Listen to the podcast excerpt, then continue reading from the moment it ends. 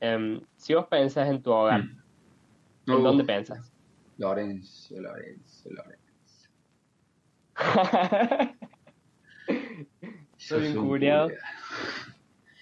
Este. Mira,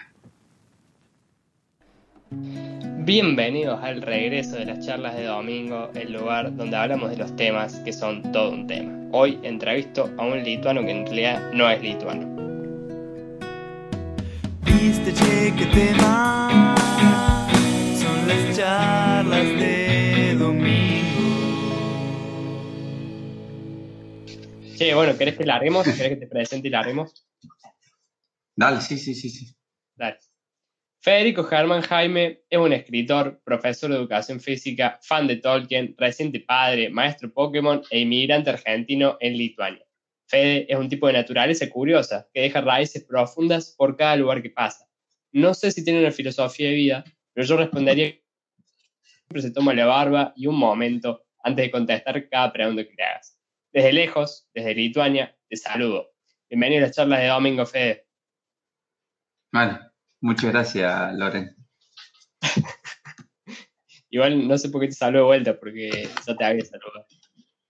Bueno, pero total no nos cobran. Cada buen gesto que no nos cobren, que no nos cueste nada, si lo podemos tener de una vez, mejor. Comunista que sos, Federico. Ay, Dios. No, no. no, tranqui. Como dije, mm, eh, como había dicho antes, vos sos escritor. Eh, quedarte por acá si te pinta por ahí contar un poquito de, de qué van los libros que tenés publicados.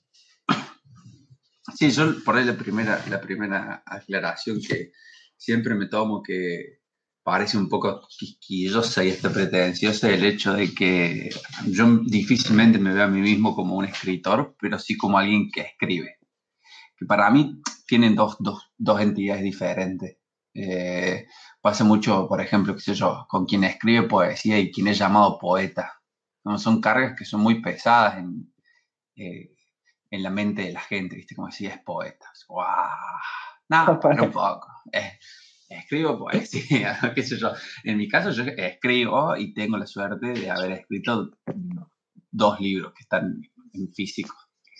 Eh, pero bueno, de ahí a ser escritor, que me juzgue la historia. Ah, veremos, veremos cómo viene.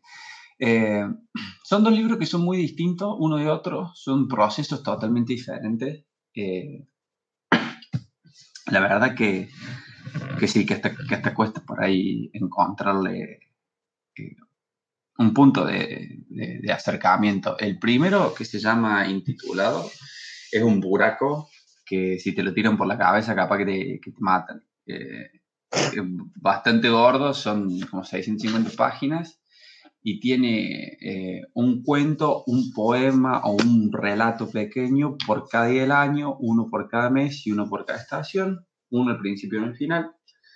Eh, así que son 384, si no me equivoco, de cosas, de cada tema que a vos se te ocurre, o sea, eh, cosas totalmente diversas y que no, y que no están relacionadas entre sí, excepto por algunas pequeñas historias que si uno tiene ganas las encuentra ahí metidas al medio. Eh, y el segundo se llama Desde el Norte. Ah, el primero fue un proceso de 12 años que me llevó. Eh, entre, ah, que entre, que lo empecé a escribir y lo logré sacar fue un proceso nada más que de 12 años. Eh, el segundo es cortito como pata de chancho y eh, es un libro solo de poemas que está escrito en Lituania, publicado en Lituania, diseñado en Lituania, es sobre Lituania, grita Lituania por todos lados. Eh, y es un, un, librito de poemas que escribí en un momento muy particular de mi vida cuando las cosas estaban recontra trabadas acá. Eh, no me daban los papeles, no podía trabajar. Eh, me pasó varias cosas fuller y bueno, la intención fue escribir este librito para ver si lo, lo presenté en un concurso de poemas que obviamente no gané. eh, pero bueno, como sorpresa después la, la hada mágica la, lo, lo logro poner en, en, papel y fue, fue muy lindo. Después de haber hecho un proceso tan largo y sufrido en cierta forma tanto para sacar el primero, que el segundo haya salido así como rápido, fue, fue, fue muy bonito. Bueno, sí, para el que no sepa, la hada es. Eh, bueno, no sé, contá vos que yo no. Yo asumí que sos escritor y me dijiste que no, me sacaste cagando, no vas a hacer caso, asumo que. No, no, no. No. No te saques cagando, no seas susceptible. Eh, no, la hada eh, es eh, mi compañía de vida, la razón por la que estoy acá en Lituania, la luz de mis ojos y la madre de mi reciente neonato hijo. Ah, tu esposa. la re No. No, vos sabés que por eso toda esta presentación, porque de hecho no es mi esposa, porque no íbamos a casar. Eh, es más, ya veníamos planificando toda la boda íbamos a hacer tremenda fiesta. Una en Argentina, una acá en Lituania, en la casa por la ventana. Y, Ajá. y quedó embarazada lo cual nos llevó a posponer todo en un principio, pero al final a cancelarlo, lo cual fue un golazo, porque después estalló todo lo de la pandemia y de todas maneras no íbamos a poder tener las bodas, ¿me entendés? Eh, Ah, mal. Sí, sí, sí, mal, mal, mal, así que fue, fue un golazo. Eh, en cierta forma, porque si no íbamos a perder un montón de plata, un trastorno para todo el mundo. Y, y además, digo, una cosa es organizarla acá a la vuelta del barrio y otra cosa es organizarla en otro continente. Eh, Claro. entonces, todo puede malir sal todo el tiempo y bueno, una pandemia está y más allá de, de los más aventurados eh, pronósticos de nadie. Eh, así que bueno, en cierta forma Elena no lo pospuso, pero, pero iba a quedar pospuesto de todas maneras. Así que bueno, por eso no es mi esposa todavía. Bueno, mi- mira la- las vueltas de la vida. Che, eh, por ahí, tratando de continuar con, con esto del escritura que ven- venimos hablando, eh, hay algo que me di cuenta, eh, eh, yo, yo tengo el intitulado al, al grandote, eh, y es que tipo, todo el tiempo usas recursos que tienen que ver con la naturaleza, los animales, o... Uy, ¿qué pasó ahí? ¿se escucha bien o no? Sí, sí, se, escucha bien, nada más que, no sé, pareció que le aspiraste el micrófono. Uy, perdón, perdón, perdón.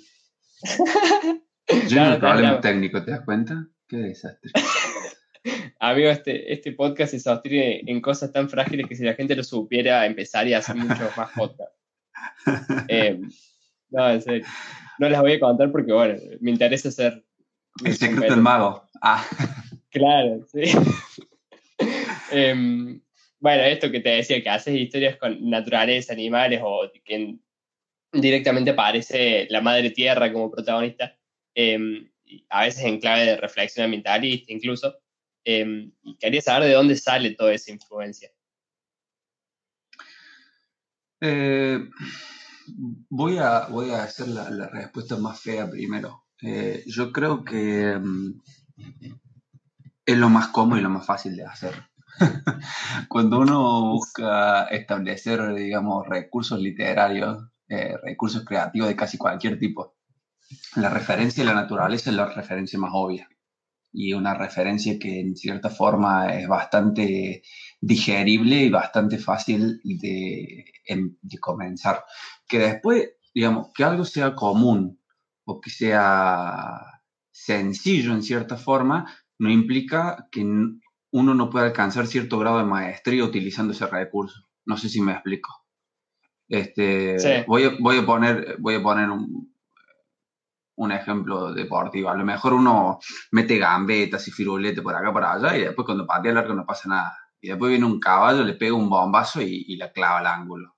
Y, y, y, y pega en el palo y es gol y es una belleza, ¿me entendés? Y lo ves así, ves cada Sí. que este decís, no, qué golazo. Y era una mula, ¿me entendés? O sea, no, uno diría, no hay nada de magia ahí, pero, pero la estética pasa por otro costado. Entonces, volviendo, digo, eh, la referencia a la naturaleza quizás es la más antigua de las referencias para todo lo que tiene que ver con el literario y lo artístico en general, desde la música hasta la pintura. Eh, entonces es como, una, como un callejón muy difícil de esquivar y también es lo más fácil para comenzar. Porque, como te digo, uno acá, lejos de ser un maestro, está intentando eh, hacer un camino. Pero por el otro lado, en un sentido por aquí quizás más personal, sí, digamos, me, me ubico todo el tiempo en, en los entornos naturales. Eh, para mí la sierra, la montaña, los ríos, ¿viste? son cosas que a- acá estando lejos de todo, eh, por ahí la, la hada ahora ya me conoce, pero en un momento se preocupaba, me dice, ¿estás bien? ¿Estás deprimido? Digo, y, de ahí- y ahí empezó un proceso de darme cuenta, digo, no, estoy, estoy bien, estoy viendo la naturaleza. Y me quedaba callado, así, ¿viste? Mirando el infinito, los bosques, la- escuchando el sonido, ¿viste? Y como que me, me, me abstraigo muy, muy fuertemente. ¿sí? Y ahí me remonto a las sierras de Córdoba, que yo pasaba horas, por ejemplo, en los ríos, horas solo como, como, como, un- como una marmota armando diques en los ríos, en los ríos de piedra de, de, de Punilla. Sí, Movía una piedra y sí, armaba un dique. Y estaba horas, horas, horas, horas, o, o qué sé yo, caminando en la montaña, corriendo arriba, arriba, y, y ese proceso, viste, una cosa de que, que, que, que, me atrae, que me magnetiza y que, que no, le, no le puede escapar desde lo personal. Es un amor por la cuestión de la naturaleza que la necesito todo el tiempo. Ahí está. Ahí está. Claro, me parecía que eh, por ahí venía de, mm, de, de todo esto de la Sierra de Córdoba. Yo sé que, en tu familia le- les encanta ir para allá, para Capilla, pero, pero bueno, me, sorprendió la, la respuesta que yo sentí que descubriste una manta, digamos, y estaba abajo y era como re obvio todo eso que dijiste, la referencia a la naturaleza como lo más fácil. Fue muy curioso. Y vos, vos sabés que yo no, no lo había pensado antes de, de que vos me lo, me lo preguntaras dos, se- dos se- dos segundos, ¿no? Porque hablo como, como si no se acabara el mundo, pero hace un ratito ¿Fue un atrás. punchline? Sí, sí, sí, sí. Yo, pero es que hoy estaba, que estaba, ayer estaba dando una clase, o antes de ayer, no me acuerdo, y, y yo vengo así, elaborando una teoría del lenguaje, sobre, no sé, del lenguaje, del aprendizaje de los idiomas, y una alumna me dijo que la leyó en otro lado y fue como, ay, llegué tarde. Y, y, y me, y me puse a hablar con ella y ahí agregué otra cosa más, ¿me entiendes? Y le dije, las mejores ideas que yo tuve nunca, jamás, ocurren del diálogo con otro. No, no en soledad, o sea, difícilmente en soledad. Claro. Sí, más vale. Así que no me sorprende a mí. Eh, pero de última, o sea, qué sé yo, eh, en la facu estoy viendo mucha investigación científica y qué sé yo, yo creo que podés usarlo como, como un antecedente, no, no creo que sea exactamente lo mismo, ¿Qué cosa? no sé. Esto que te dijo, porque vos estás como desarrollando esta teoría del lenguaje Ah. y viendo esta alumna. Sí, no, no, no del lenguaje, porque es como más una reflexión pedagógica, pedagógica y didáctica, pero la vuelta que me la mostraron fue más de, on- de corte neurocientista, lo cual es muy interesante en Ajá. realidad. Eh, sí, lo tendría que leer y, y- y meterle. Sí, probablemente sí. Sí, sí, sí, es muy interesante porque hay muchas de estas cosas que tienen que ver con lo educativo que se abordan desde desde tantos diversos eh, enfoques y al final el resultado termina siendo más o menos el, el- mismo. Eso es lo curioso. Che, ahora, claro, ahora que pasaste eh, a hablar un poco educativo, eh, ¿qué onda? ¿Sos, sos muy distinto a los, a los profes de allá? ¿Qué, qué onda con eso? Te iba a decir, yo me desmadro, vos ubicame porque si yo si no me cortaba me, me derramo por las riendas, me voy por cualquier lado. No, no te Me voy hagas por las ramas.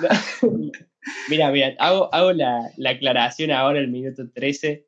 Eh, las charlas de domingo pueden ser o una entrevista o una charla. Y siempre va a depender del entrevistado eso, o del charlado. Así que vamos viendo qué se puede hacer. Pa- Sí, Por sí, sí, donde sí. vaya el agua, vamos. Correremos. Yo estoy en tus manos. Sí, sí. Eh, sí, soy muy distinto al resto de los profes. Eh, te- te- y, y sí, te tengo que decir que sí. O sea, no, no, no, me puedo, Catártico. no le puedo. no. Estoy tratando de encontrar algo en lo que sea parecido, de hecho. Y me cuesta, me cuesta mucho más. Te juro que me cuesta mucho más. Mira vos, ¿y en qué ponle? O algo que te, que te acordes ahora. Oh. Ah, el problema. A ver, no es un problema. Hay un problema. No, claro, claro, no, no es un problema, no un problema. La situación viene de, ellos piensan, ah, es muy gracioso porque dicen, claro, lo que pasa es que son muy latinos. y yo le digo, chicos, si ustedes van para Latinoamérica, la gente tampoco es así. es como que eh, yo soy como, para ellos soy un latino en esteroides. La cuestión es que, mira, tiene que ver con la forma, vos sabés que lo hablaba con Tato hace poco, Y tiene que, que- ver con la, forma de, de entenderla. En este caso yo estoy dando clases a primaria, pero me pasaba en Suecia cuando, cuando daba clases en la secundaria. Así que voy a reformular mi respuesta antes de dártela. Eh, tiene que ver con la forma de entender el otro. Iba a, ser- iba a decir eh, de entender la infancia, después me di cuenta que tiene que ver con entender la infancia y la juventud, y después me di cuenta que la forma que uno entiende al otro. Y que tiene que ver con el prestar la atención de verdad. Eh, o intentarlo, ¿no? De decir, che, escucha, ¿cómo estás? ¿Viste? Hola, ¿cómo estás? Y que te digan bien. ¿Y por qué estás bien? ¿Entendés? Porque la respuesta, eh, puedes decir, che, ¿cómo estás bien? ¿Y vos? Es No, bien. ¿viste? ¿Y por qué estás bien? Sí. O le mira los ojos, ¿en serio estás bien? O no sé, cosas así, ¿viste? Y, y- y- en esa O, sea, o estás, estás mirando el bosque porque estás deprimido. Claro, O estás mirando el bosque. eh, claro, ¿qué pasa más allá de, de esa, de esa respuesta automática? Y eso ya genera un, un- un momento. Y un, un momento en el sentido, un momento en el sentido físico también, un momento de una fuerza que, de la cual uno puede apalancarse. Eh, y el- e- este hecho de reconocer la individualidad de cada persona dentro de un colectivo también, y hacer de eso un, un acto pedagógico, eh, creo que es una de las- cosas a las que yo le presto deliberada atención, pero no como profe, como, como ser humano, ¿me entendés? Eh, y creo que la docencia, lamentablemente, eso falla mucho, y ser por muchas cosas estructurales que a lo mejor hay parte de responsabilidad de los docentes y, y- y hay otra que no, que tiene que ver con más cosas sociales. Eh, yo creo que eso también es otra de las cosas que, que hago. Ah, inten- uso, trato de utilizar la disonancia cognitiva como un, un mecanismo de, enseñanza todo el tiempo. O sea, yo, todo lo que a vos te parece que es normal, yo te- trato de dártelo vuelta, pata para arriba. Entonces, qué sé yo, estoy enseñando español a niños que no hablan español, ¿viste? Y vienen y, Sí. y- y ya me- los que ya vienen conmigo me conocen, ¿viste? Pero les empiezo a hablar, qué sé yo, eh, estamos hablando de descripciones. Entonces les digo, bueno, mira, tenés el artículo, tenés el sustantivo, tenés el verbo, tenés el, el adjetivo. Por ejemplo, el Loren es copado, ¿entendés? Y ahí les tiro tres, tres oraciones así y después al último, no sé, em- empiezo a decir, eh, los unicornios son, eh, no sé, galácticos, ¿viste? Y ya, y digo, ¿de qué está hablando este hombre? Y ese es un ejemplo, de un ejemplo chiquitito. A veces me les pongo a bailar en el medio de la clase, a veces agarro, saco un tambor o empiezo a tamborillar en, en la mesa. Eh, nada, le, le- le- le hago flashear todo el tiempo, ¿me entendés? Y los nenes vienen a decirme, ¿puedo, puedo describir cosas que, que no son ciertas? Le digo, y si las escribí, entonces son ciertas ahí. Le digo, no hay problema. En tanto vos, Nah, bueno. en tanto vos respe- respetes la gramática, está todo bien, decí lo que vos quieras. ¿Viste? Y por ahí vienen y te tiran, no sé, este, sí, cosas. o sea, empiezan a flayar. Lo que está mortal, porque en realidad. Para, Sí, decime, perdón. para, Fe, para, porque hay, hay como que, como que, de vuelta, se te cayó el celular, alfombra, no sé qué pasa. Ah, qué. Lo último que dijiste no se te escuchó. Eh, qué. No te dra- Igual venías bien, venías bien. Eh, Y, y- y- y muerdo banquina. Siempre cinco para el peso, ¿eh? Si me faltan cinco para el peso las veces.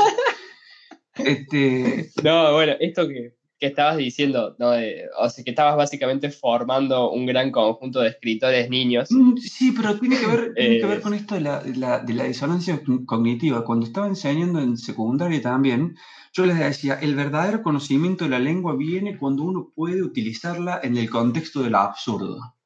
Cuando vos podés ser, hablar en absurdo, pero mantener una coherencia cuando toda coherencia se ha roto, significa que comprensión de la estructura es completa.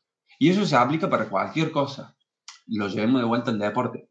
Cuando vos haces una cosa, este barrilete cómico de, dó- de dónde saliste, de dónde viniste, es porque el tipo hace una cosa que está todo, o sea, rompe con toda la estructura utilizando los recursos de la estructura y recursos que no se pueden cambiar, como la gravedad, por ¿me entendés? Y el tipo o la mina hace Claro. algo fuera de serie utilizando los mismos ladrillos que el resto. Significa que la comprensión, o sea, tiene que comprender la estructura que intenta romper, la estructura que intenta crear y el resultado de, de- de la interacción dialéctica entre ambos. El, el tipo a la mina comprende todo, comprende, comprende lo que es ahora, lo que intenta, lo que, lo que él propone y, lo, y el resultado, y lo ve todo en un instante y por eso hace lo que hace. Me, me, me voy muy lejos, Loren, bájame, bájame tierra. No, Pegame un tiro. necesito. necesito ponerle un nombre a la sensación que estoy sintiendo ahora, Fede, no sé. La puta madre.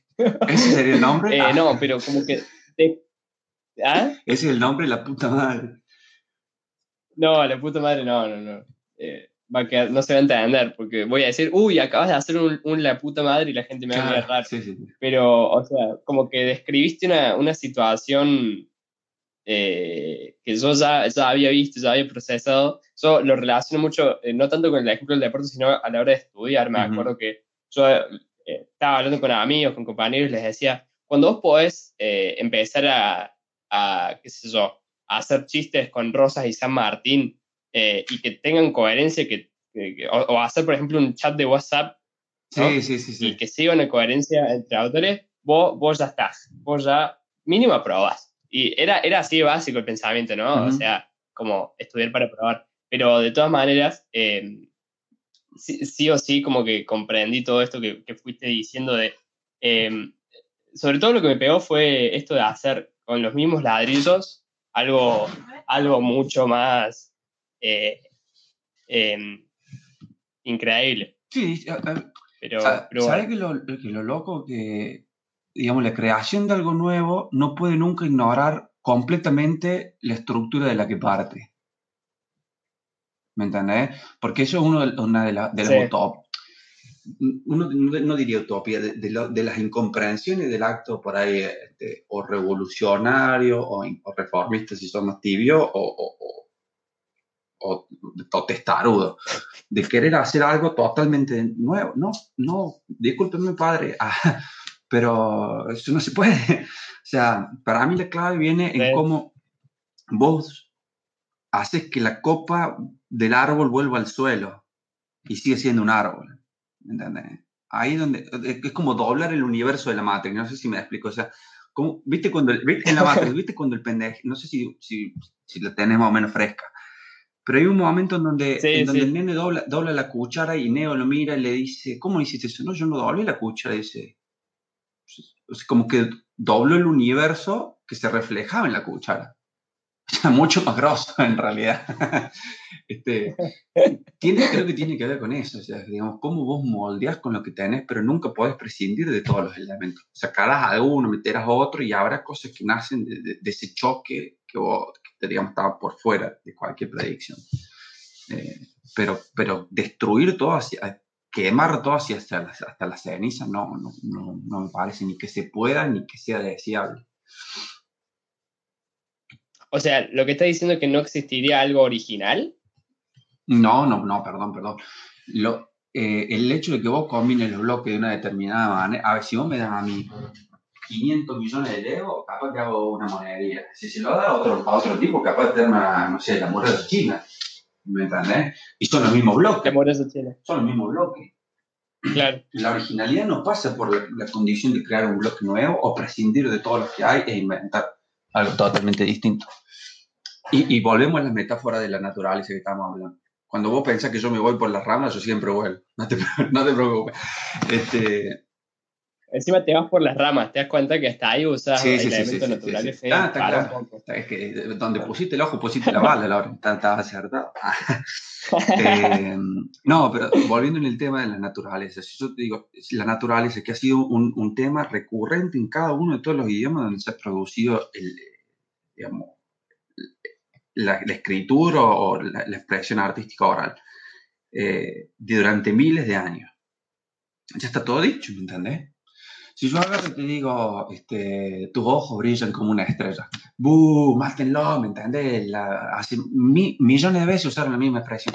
Y bueno, viejo, pero a lo mejor en otro contexto, con la palabra que pusiste antes, lo que pusiste después, o cómo venía la cosa, o el tono en el que lo lees, hay algo que se produce ahí que ni siquiera tiene que ver con combinar los bloques de manera distinta, sino con los bloques que están alrededor, ¿me entendés?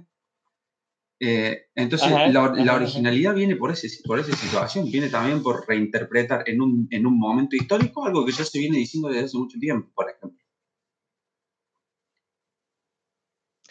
Mal. Sí, está, está muy interesante eh, lo que planteas. Te escucha, recién para mí, eh, Pero deja de flashear ya. o sea, está, es- dijiste, Muy Ah, interesante. no, no, no, no, recién para mí que tengo que ver.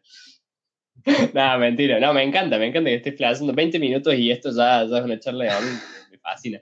Escucha, em, ¿cuál es para vos el, peor cliché literario? Ah. no sé, che. Pero a mí hay una cosa, a mí hay una cosa que me molesta mucho. pero me molesta mucho, mucho, mucho, mucho, mucho. Me, infla la, la pero me, me- me revienta. Volviendo a lo mismo en esta de la capacidad de, del mágico, ¿no? De, de- de quien hace, ¿viste? Esta cosa que va a decir, no, o, o que, o que comprende también la estructura que puede hacer con ella lo que se le cante. ¿Me entendés? Sí. Incluso algo distinto teniendo ese, ese nivel de excepcionalidad, que venga un tipo o una mina así y, me, y, y haga un mamarracho, un mamarracho, está todo bien. ¿Me entendés? Porque ahí atrás hay una intención estética, o hay una intención política, o hay una intención ética o moral de producir exactamente eso que vos estás viendo. Independientemente de cómo vos lo interpretes, eso es otro problema. ¿tá? Ahora, que venga alguien y escriba un mamarracho y me diga que eso es poesía, porque está de moda la vanguardia de que cualquier... Iba, iba a perder, iba a perder los adjetivos. De que cualquier perejilada que vos ponga, más o menos, parezcan versos, más o menos, ¿viste? Y más o menos rimen, es una poesía. Vos no me podés decir que eso no es poesía. No, hermano, eso es horrible. Es horrible, ¿me entendés? Eso no tiene nada de poesía. Y no tiene nada de poesía porque si yo te pongo a escribir poesía en serio, no podés. No es que vos elegí, no, no es que vos estás eligiendo hacer lo que haces. Es la única cosa que podés hacer porque sos una horrible. ¿Me entendés? Y, y esto totalmente, es, es absolutamente políticamente incorrecto, pero no me importa. Porque hay que, hay que, hay que cortar en algún No, momento, Este- este- este- estas palmaditas en el lomo, ay, qué bonito, seguí metiendo, no, es horrible, es feo. No, no, viste, no, no, no tiene nada. A la mierda de la pedagogía, Federico, a la no, mierda de la pedagogía. no, pero escucha, yo, si yo, yo creo que una de las cosas que nosotros fallamos y uno de los problemas del progresismo en general es la incapacidad del límite. O de decirte, no, hermano, no me, o sea, yo, yo te amo, yo te voy a acompañar. Yo se lo digo a mis niños muchas veces, que ellos si les va mal en una prueba no se acuerdan algo, me vienen a pedir disculpas, se sienten mal o se la agarran. Le digo, escúchenme, le digo, yo a ustedes eh, los aprecio con todo mi corazón y para mí son excelentes seres humanos. Pero si te va mal en la prueba, yo te voy a poner la nota que te merece, o sea, que, que te has ganado. Si de, si de 10 hiciste uno bien, tenés uno. Fin del comunicado. A mí, digamos, que después, por ejemplo, me pasaba cuando estaba con los de secundaria, que tenían más prioridad, o sea, prioridad de otras materias, tenían problemas en la casa, tenían problemas, no sé, económicos, ambientales. Yo le digo, yo te banco en esta. Yo te entiendo. Pero vos tenés un uno, hermano. Ahora nos sentemos y vemos cómo resolvemos el resto de las cosas. Si yo me tengo que quedar 20 horas extra para que vos después saques un 5, si te tengo que prestar guita, eh, ¿me entendés? Si, si tengo lo que sea que haya que hacer, lo que sea que haya que hacer, porque vos sos una persona y te mereces todo lo mejor que yo te pueda dar adentro y afuera de la escuela. Pero acá tenés un 1. Corta la bocha. ¿Me entendés? Porque si no, yo te estoy haciendo creer en una ilusión que no corresponde.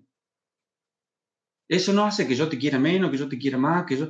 Y, y muchas veces con los mejor, con los peores alumnos en términos académicos son con los que uno establece vínculos más fuertes también.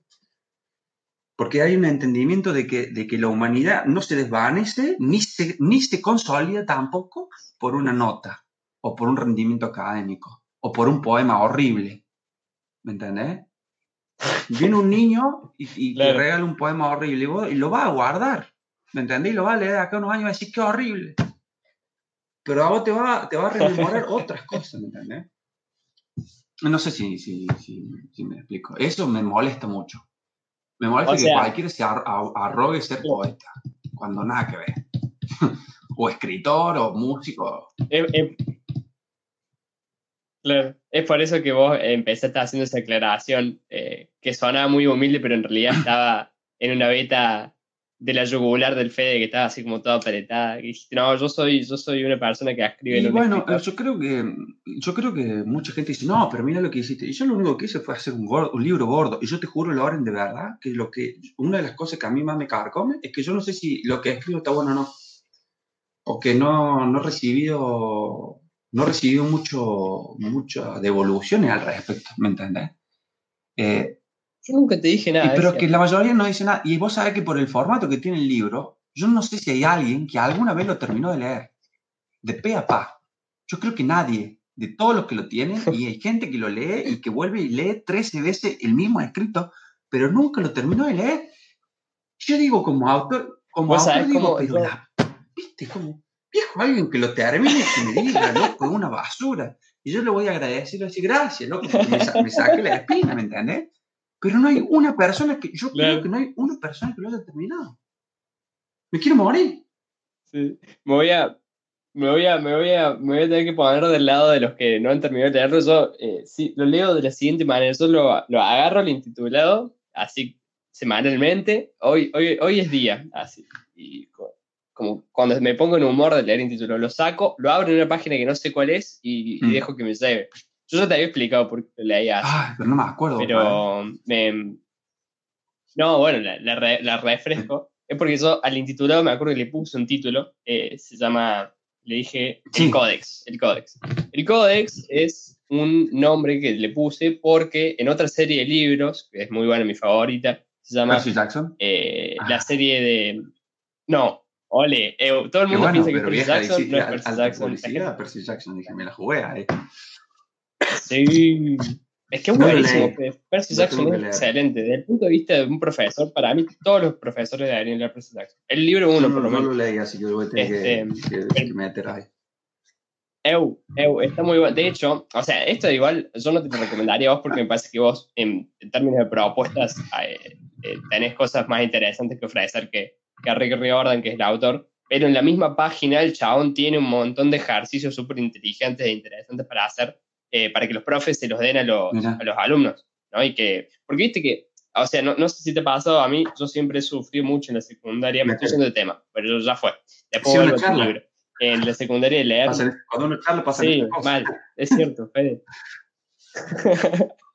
bueno, cuestión que, que he leído libros de, que no me gustaban. Ujú. Y Yo decía, estoy leyendo esto que es para el cole eh, y preferiría, preferiría que mi, mi versión del futuro me diga, che, escucha, lee esta, esta página, después no hace más falta, eh, anda a hacer otra cosa. Eh, pero bueno, no- como no existe la máquina del tiempo, como mi versión del futuro no la tiene porque soy un pobre Gil, eh, no pasó.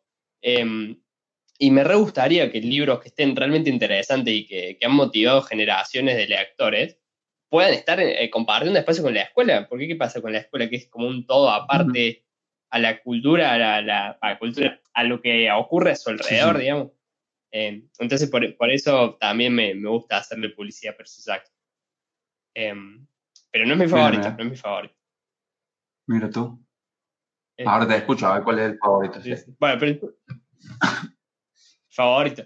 Eh, Los secretos del mortal Nicolás Flamel se llama. Ah. Eh, son. es- no sé cómo se dice cuando son tipo un sexteto de seis Eh. libros, dos trilogías. No sé cómo se llama. Será algo así como se. Ah. Exología, algo voy a buscar, no sé. No, ni idea. Escuché- hoy escuché tetralogía. Ah, estaba escuchando un podcast de historia ayer y escuché tetralogía, así que puede ser. Pentalogía, sí, ser Tetralogía. hexalogía. Déjame ver. Exalo. son números en griego. Ahí está, debe ser exalogía. Eh, sí, exalogía, mira. Lo Claro. acabo de buscar para ti. Exalogía. Exalogía. Mira cómo estamos. ah. Bueno, muchísimas gracias, Fede. La, la gente lo agradece. Em, no, posta, o sea, realmente, realmente sí, sonó re em, eh, irónico, no, en serio, en serio me, me gusta saberlo. Tuve esa duda toda mi vida, decía que, que mis libros favoritos eran seis y no, no podía decir que tipo Una era una exalogía. exalogía, que es justo la palabra. Claro. Bueno, cuestión que, mira, ahí lo estoy mirando. Em, e- en esos libros aparece un concepto que es el Códex, que es un libro que contiene todo el conocimiento del planeta eh, y de otros planetas, eh, porque hay, hay como muchos mundos fantásticos unidos. Y el- la particularidad que tiene es que está escrito en, mu- en muchísimos idiomas, pero sobre, cuando, cuando lo abre determinada persona, eh, se pone en cierto idioma. Eso no significa que vos lo entiendas si lo abriste y está en español, pero se pone en determinado idioma, siempre el mismo, ¿no? Particular para cada individuo. Em, y eh, la otra cosa que tiene es que las páginas se van moviendo, digamos. O sea, vos podés abrir la misma página eh, con dos minutos de diferencia y ya tiene un texto distinto, ¿no? Como viste en Harry Potter, viste que se- tiene las Sí, sí, fotos sí, esas que se como, como si fuera fluido. eh, lo mismo como tiene el formato del libro, pero Claro, una cosa exactamente, fluida. exactamente. Exactamente. Y bueno, como el intitulado no es un libro que se lea de, de atrás para adelante, o sea, en realidad sí, se puede leer de atrás para adelante, pero se puede eh, leer de adelante para atrás, o qué sé yo. Yo dije, bueno, lo voy a leer como el códex. Voy a abrir un día una página en tal lugar y veamos qué, qué me presenta. Y hasta ahora, él, él lo, he, lo he entrado un montón de veces, lo he entrado a leer, y nunca Mira. repetí. Así que imagínate. Pero bueno, ya, ya ahora me voy a poner en campaña, me lo voy a leer y te voy a decir, bueno, de atrás para adelante me pareció este. Lo leí de muchas así, maneras. así te saco la esquina. Eh, Vos sabés que Hay muchos yo creo que sí. Y yo creo que eso es lo que hace que uno, nada, no lo, no lo termine. Si vos, yo te digo, yo además lo, lo hago explícito en el, en, creo que en la introducción, donde digo, si vos me lo das, yo como, como lector soy una cosa, que es muy parecido como soy como escritor, pero entiendo que cuando uno, y cuando uno suerte. escribe y lo larga, ¿viste? Ya no te pertenece. O sea, cada uno haga eh, lo que quiera. Y yo, eh, como lector, lo, lo leería del principio al fin sin, sin cortar. Así como está. ¿Entendés? Estructuradito mi vida. Ah, Claro, porque así claro, claro. Estructurado mi vida. Este, pero, pero bueno, entiendo que no es así, digamos, que no tiene por qué ser así, ni a palo, y mucho menos con, con este tipo de propuestas. Si fuera una novela, bueno, como que no tenés otra manera. Pero con esto, que es como una, una antología que además explícitamente tiene otra forma, se puede. Sí. Claro. Che, mm, eh, no, bueno, no, muy, muy, muy loco, la verdad. Eh, recomiendo fuertemente intitulado a la, la gente que lo esté leyendo. De, no sé cómo, cómo hacer, bueno, bu- ¿cómo, cómo, cómo hacen para comprarlo? Si la gente dice, quiero comprar el libro de este tipo. Le tienen que acercar a la Bibi, pero a mi, a mi señora madre, que es la administradora de mis bienes en Argentina, que ahí hay varias copias. Pero, sin Ah. embargo, yo también fue una decisión este, política que tuve, fue decir, yo como lector no, no pude leer todas las cosas que me hubiesen gustado porque no me podía comprar todos los libros que quería. Entonces, quien lo quiera eh, leer, yo lo paso en PDF eh, gratis, digamos, no hay problema. Lo hay alguna gente que, qué sé yo, después me ha hecho alguna colaboración, ¿viste? O algo así. eh, y si no, está todo bien igual. No pasa nada. Lo mismo con el, con el otro, con el nuevo. Quien quiera leer, quien encuentre algo de valor en lo que yo escribo o esté curioso, lo suficientemente curioso, eh, que, me pida y no pasa nada. Eso. Eh, que nunca, que no puede, nunca puede la plata ser un impedimento para, para nada, no debería ser un impedimento para nada. Pero bueno, si yo he podido producir algo que, que representa algo de valor para alguien más, que el tema de la edición física, que lo vendí, tuvo que ver más con el hecho de, de que a mí me costó pagarlo. Eh, entonces, nada, recuperar al menos lo que me costó hacerlo. Eh, si no, capaz que lo daba gratis también. Hippie. Ah, Claro. Bueno, buenísimo. Entonces, que te escriban al, al Instagram, a Federico Germán Jaime. ¿Federico o Fede Germán Jaime? No, me- no me acuerdo. Fede, Fede, Germán Fede Jaime. Germán Jaime. A su servicio. Ahí está. Bueno, lo dejamos ahí en la descripción sí. Del, del capítulo así. Sí, por sí, si sí. alguien te quiere. Porque si no van a decir, ¿de qué están hablando estos dos? Sí. Sí. mal, mal. Encima está bueno, la verdad que yo lo recomiendo mucho. No sé qué, qué, qué imagen tendrá de mí la gente en tanto escritor, en tanto lector, pero, pero realmente le, le pongo todas las fichas. Em, esta es una pregunta que a mí eh, me resultaría muy difícil y estaría como, no sé, podría estar días hablando sobre esto. Hay pocas cosas de las que puedo estar días hablando sobre esto, pero te la, te la quiero hacer a vos, Fede, me parece que por ahí la respuesta te piola. Em, ¿Por qué escribís? No, mira lo que iba, puedo, puedo cometer un infiel, así, decir lo primero que se me viene a la cabeza. Yo quería que, que digas eso. Digo, porque muchas veces uno, uno reprime esas cosas.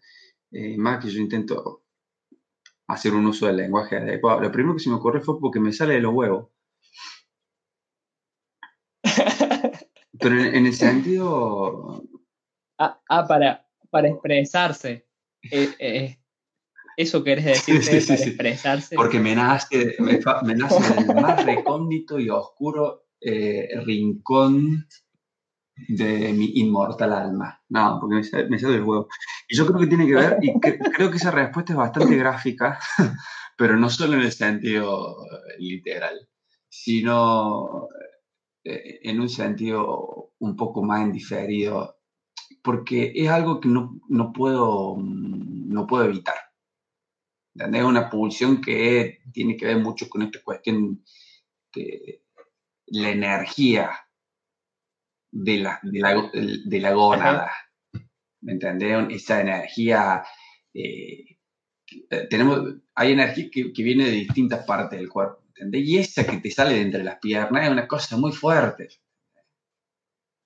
Eh, pero le pasa a todo el mundo. Entonces, Y de ahí te y, sale. pero que algo, viste, que, que te, que te impulse, que te pare sobre las dos patas, te, te, te- te hace golpe el pecho, bien, bien, así bien a los animales, estoy hablando, ¿no? Pero, pero así, no, loco, dale, dale, dale, dale, y no, y no lo puede evitar. Hay cosas que, no, que uno las intenta y no las puede evitar, guas. Eh, y, y- y yo siento esa falta de, ener- de energía cuando, no, cuando hace tiempo que no escribo. Eh, además de que es algo que se me da que se me da más o menos bien. ¿Me entendés? Eh, es algo Sí. que quizás eh, pude desarrollar cierta habilidad desde pequeño y elegí esa habilidad y le seguí prestando atención a lo largo de toda mi vida. Entonces es algo que me siento, es una forma de expresión en la que me siento cómodo. Y, y por eso lo hago. Es una, es una forma de expresión en, en la que, en la que siento que puedo, que puedo hacerlo. Eh, y por eso no escribo en otro idioma. Ajá. Por eso no escribo en inglés. Eh, porque no conozco del inglés. a pesar- me pasa mucho, yo lo hablaba con algún par de profes y etcétera. Le digo, yo en el, en el inglés tengo una capacidad de expresarme de una manera acertada, asertiva, eh, precisa, pero no en una forma estética de expresarme. ¿Me entiendes? O sea, no haces magia con el Sí, inglés. sí, si lo hago con el español, no lo sé, pero seguro que no lo hago con el inglés. Seguro que no lo hago con el inglés. Porque tiene que ver, vos sabés que cuando uno habla, y eso yo creo que en el lenguaje hablado aún, eh, digamos, le he prestado, o, a- tengo una intención de refinamiento más alto con respecto al lenguaje hablado que con respecto al lenguaje escrito. Eh, y cuando uno habla, los tonos que usa, los silencios, ¿me entendés? Cómo junta las palabras, cuándo habla más fuerte, más bajo, qué cosas prolonga, qué cosas elige para romper, para llamar la atención, etc. Eso que tiene que ver con la cultura en donde uno vive, pero con el idioma también que uno comparte con gente de distintas culturas que habla la misma lengua. Yo en el inglés no lo tengo. No lo tengo. Eh, y siempre quedo, siempre siento que me quedo, pero a un cuarto del camino de lo que yo quiero decir, por más de que haya sido prístino, por más de que haya sido súper claro y el otro me haya entendido totalmente. Y me termina de entender por, por, la, por la energía que termino emanando cuando hablo, por cómo abro los ojos, por cómo, la comisura de los labios y cómo uso las manos, o la postura del pecho, ¿me entiendes? Pero, pero no termino con las palabras con las entonaciones y con los, con los silencios, expresar lo que quiero como lo quisiera expresar o como puedo hacerlo en español. Eh, Entonces, tal vez eh, en un intercambio epistolar, es decir, mandándole carta a otro guachín que hable inglés, no te sentirías igual de cómodo eh, que hablando con ese chabón frente a frente, digamos. Cómodo en términos de, sí, sí, sí, sí, sí, sí. Creo que en ese sentido no, no pasa nada, digamos, digamos. Voy más o menos igual. La comparación no es entre el escrito y el hablado, sino entre el idioma en el cual navego como si- sin ningún problema Es decir, los peces no saben que existe el agua. Porque te, porque te rodea tanto, ¿me entiendes? que uno no, no le presta atención. Entonces yo con el español nada así. Y en el inglés no. En el, en el inglés soy un buzo. Tengo que tengo las patas ranas, ¿viste? Y, en cualquier momento me puedo ahogar. Eh, no sé si me explico. Yo creo que tiene que parecer. Por eso mi, mi producción Sí, sí, literaria sí. en otro idioma es nula. No me la animo. No, no me sale. No me sale además. No me sale. Es el tema. Eh, lo puedo hacer. Y creo que puedo llegar a conseguir algún resultado más o menos aceptable. No me sale. De ningún lado, no solo de ahí. Ah, claro, sí, Sí, sí, de los- de, de de los cosos. cosos, de esos. No decir el nombre, de los- ahora ah. por decirlo. De los huevos, Fede, sí, de los huevos. Ah, Sí, no, qué, qué locura. Que esto, esto que decías de, de cómo en, en un lugar podés eh, moverte como, como pez en el agua y en otro sos un buzo, eh, me resulta muy eh, ilustrativo, la verdad. Ah, a mí me, me, me repasa. Che, mm, hablando, hablando, bueno, estamos hablando del idioma. Tengo justo una, una pregunta que te quería hacer para eso. Em, en, en las primeras experiencias en la, la tierra europea, eh, ¿cuánto peso tuvo, o, o, bueno, incluso tiene, la barrera del idioma? Pasan dos cosas. Eh, y voy a estornudar en tres segundos, así que te pido disculpas. A ver si. Uy, uy, no, Dale, lo corté, lo corté, qué horror. Eh, qué horror cortarse un estornudo. Eh, pasan dos cosas. La primera, que también es una de las cosas que hablaba, porque ahora tengo muchos profes que la mayoría son británicos, digo, mi conocimiento del inglés y mi práctica profusa ha sido dada con gente que usa el inglés, por muy bien que lo use, como, como segunda lengua. ¿Me entendés? No gente que hable inglés como lengua materna. Entonces es muy loco que vos estés hablando con un rumano, con un búlgaro y con un este, kurdo, como me pasaba en el, primer laburo, eh, y con un danés eh, en inglés. Eh, porque nunca se alcanza la profundidad que acabo de describir profusamente antes y no voy a volver a repetir. Entonces, el, idio- el No, no, idioma claro. ahí, a pesar de que funciona como un puente, también te deja, te priva de un montón de, de las cosas que son comunes de quienes comparten la lengua. ¿Me entendés? A pesar de que te acerca, nunca, nunca te deja al lado. Es como una trampa, ¿viste? Eh, sin eso no podrías estar tan cerca. Pero con eso nu- nunca te acercas del todo. Eh, entonces, en ese sentido, el idioma, el, el inglés como lengua, o cualquier idioma que sea usado, porque el español está siendo cada vez más y más, eh, que sea utilizado en ese sentido, es, es, un- es una espada de Damocles. Y lo segundo es que en los lugares en donde vos vivís, aunque sea siempre de forma imperfecta y parcial, tenés que aprender la lengua. Porque si no, siempre vas a quedar afuera. No importa el amor que los otros te tengan, no importa la paciencia que te tengan, no importa que cambien de idioma y vos te manejes todo el tiempo en otro idioma. No importa nada de todo eso. Siempre, siempre, siempre vas a quedar un poquito afuera. Siempre. Y a mí me pasó en Dinamarca, que fue donde yo empecé esto. La- en Dinamarca todo el mundo es bilingüe. Todo el mundo. Desde el último perejil perdido en el campo hasta las máximas autoridades, obviamente, todo el mundo es bilingüe. Eh, y todo el mundo te habla en inglés, pero sin ningún tipo de problema. Y justo yo caí en un lugar de club, por ejemplo, donde todo el mundo era súper amable. Y había un momento donde quedaba afuera, de vuelta. O sea, cuanto que. Eh, no hay forma. No, no de, de encastrar, ¿viste? Eh, lo mismo en Suecia y ahora en Lituania también, ni te cuento.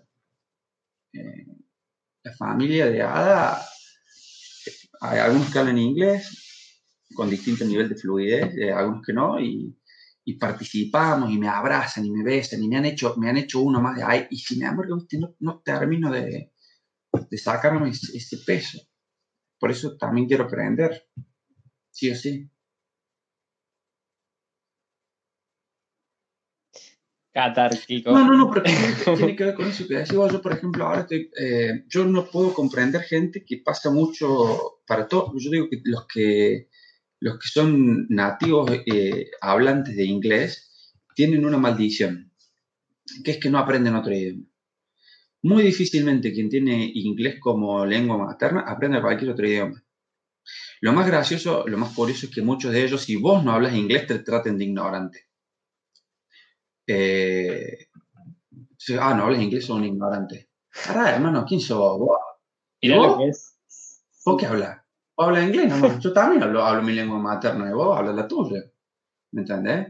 Este, tienen esa cuestión bien centrista, bien, bien, bien de, pupista, ¿viste? Sí, sí, sí, sí, bien pupista. Eh, eso por un lado. Y segundo, que como gran parte del mundo este, fue invadido eventualmente y o este, subyugado de alguna forma por la maldita isla de los piratas, eh, Gran Sí, sí. Bretaña. todo el mundo, incluso, incluso las otras partes de Gran Bretaña, fueron subyugadas por Inglaterra.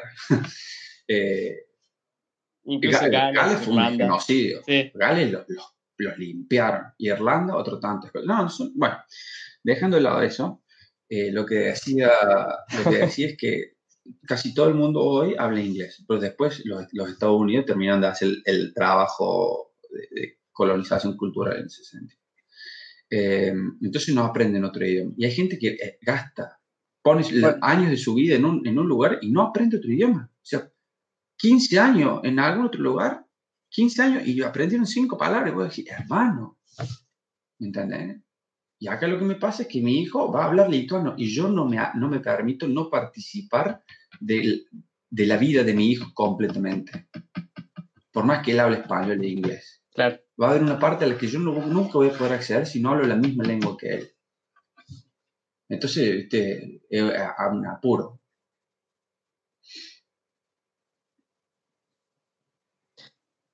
No quiero, no quiero salir de acá, pero sí, sí te quiero hacer una pregunta que, que me parece muy buena. Em, si vos pensás en tu hogar, Mm. ¿en Uf, dónde pensás? Lorenzo, Lorenzo, Lorenzo.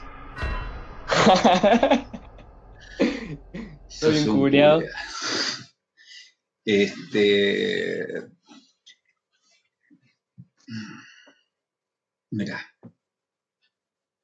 Yo en un momento de mi vida, después haciendo consultas astrológicas, al parecer estaba en lo correcto. Yo no lo sabía. En un momento de mi vida escuché un dato de que habían, eh, no me acuerdo quién, de la Facu de Biología, habían, habían hecho, habían encontrado un espinillo con 52 metros de raíz. Porque era, espi- la- la- las sierras nuestras son bastante chúcaras para darte, por eso los frutos que dan los árboles de la sierra no son muy jugosos y todos tienen espinas, porque los recursos que hay hay que cuidarlos y el espinillo va 52 metros hasta abajo de la tierra para buscar esos recursos, los minerales, etcétera, el agua, las napas subterráneas. En un momento de mi vida yo me di cuenta que yo era un espinillo. O sea, mi sueño era tener una casa al lado de la casa de cada uno de todos mis hermanos, en la misma cuadra. ¿entendés? Ese siempre fue mi, mi imagen, en el mismo barrio en el que nací. O sea, a algunas cuadras más lejos de mi casa en la que viví toda mi vida. Más lejos de eso no. ¿Me entendés? Y, e incluso siempre desde que, desde que era chiquito, de los 10 años, dije que voy a ser presidente. Eh, se me está complicando un poco ahora el, el plan, pero, viste, yo pensaba uno de, la- de los enigmas que no, había- no podía resolver era cómo trasladar la capital federal a Córdoba. Eh, yo no me quería mover de ahí ¿Me entendés? Como así, bueno, loco, ya está bien, si soy presidente, capaz me mudo a Buenos Aires.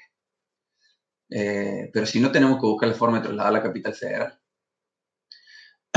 a ese punto, para que vos te des cuenta cómo funciona mi cabeza y qué es lo que yo entiendo por hogar. Es ahí el Carlos Pérez Correa, 1647, de, de la República Autónoma del Marqués de Sobremonte, Córdoba Capital. Eh, eso hogar, pero, pero ni hablar. Y me fui un día de. Me fui cuando, cuando todo estaba para quedarse y yo nunca me había planteado irme.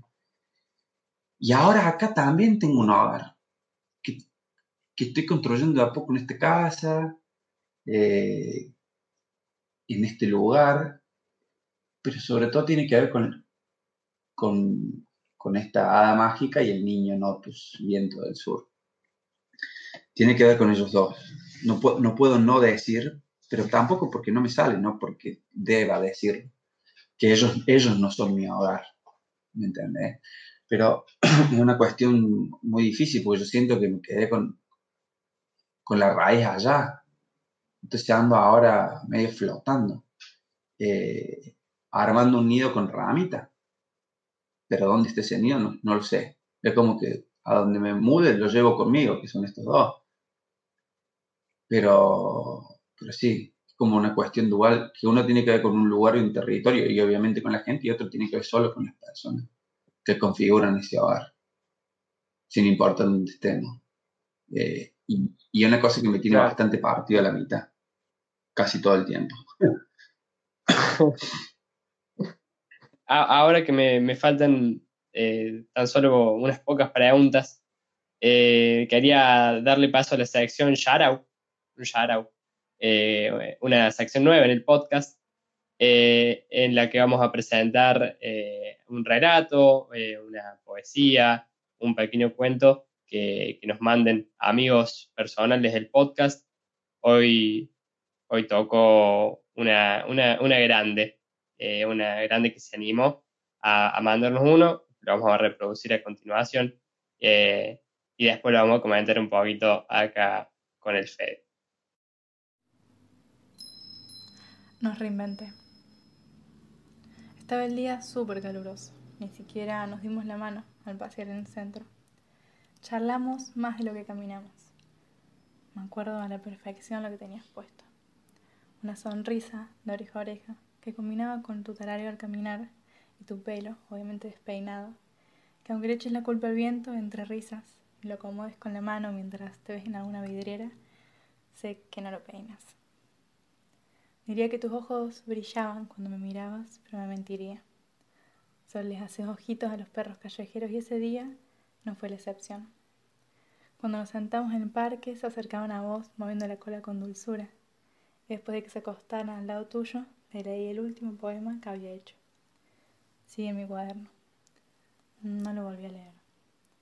Lo terminé de escribir ese mismo día, volviendo a mi casa. Expresaba algo de frustración por la rutina, los bondis llenos, llegar tarde y sentarse en un banco para descansar y terminar con un chicle en el pantalón o darte cuenta que una paloma te usó de baño químico. Siempre te leo con muchas ganas. Me gusta darle énfasis a las palabras pero creo que ese día me pasé de energía. Yo no soy mucho de creer en la fuerza de atracción, pero ese poema como libro de quejas al común malestar posible del día a día, un tiempo después me hizo pensar en lo peligroso que es que tus pedidos se hagan realidad. ¡Wow! ¿Cuántos dientes de león habré soplado pidiendo algo sin saber a costa de qué? Si hubiera sabido que no te iba a ver por tanto tiempo, Creo que elegiría que se me pasara el bondi enfrente de la cara y en la parada me cae una paloma en cada hombro, subir así un bondi lleno y tocar un chicle recién pegado abajo del asiento. Es que muchas veces estamos distantes, puede ser porque vivimos bastante lejos, pero siempre nos separaron calles, otras actividades o responsabilidades. Pero ahora nos separa cada persona de todo algo que no tiene barreras. El otro día lo dibujé para dimensionarlo y pareció un moco. Coronavirus. El nombre que escuché más que el mío. Está bien que me sacó totalmente de la rutina que tenía, pero es aún más estresante. Realmente me gustaría que nos diéramos la mano y caminemos a donde sea, sin importar el calor. Sin embargo, no podemos hacer eso y lo sé. Siempre escuché que dicen que uno quiere lo que no tiene. Yo creo que es un poco y un poco. Amo lo que tengo y quiero lo que no tengo. Si pensamos a tener como cercanía, imagínate que te tengo a una videollamada, pero no te tengo. Todo aumenta mis ganas de verte. ¿Cómo no voy a querer pasear con vos?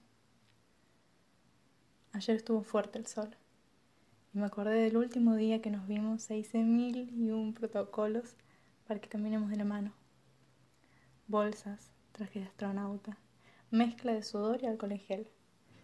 Mm, pero no los envié. Creo que capaz hay otros protocolos que, como dice el noticiero, son de primera necesidad. Y es que verte no es una necesidad para mí, más bien sería todo un placer. Así que en vez de seguir pensando protocolos en esta nueva normalidad, empecé a inventar. Me inventé nuevas formas para decirte que te quiero, aunque sienta que todo está tan lejos. Fantaseo con mil reencuentros. Hoy bailé viéndote llegar a casa, aunque era un sueño. Me creé nuevas maneras para abrazarte a lo lejos. Te hice un cuento.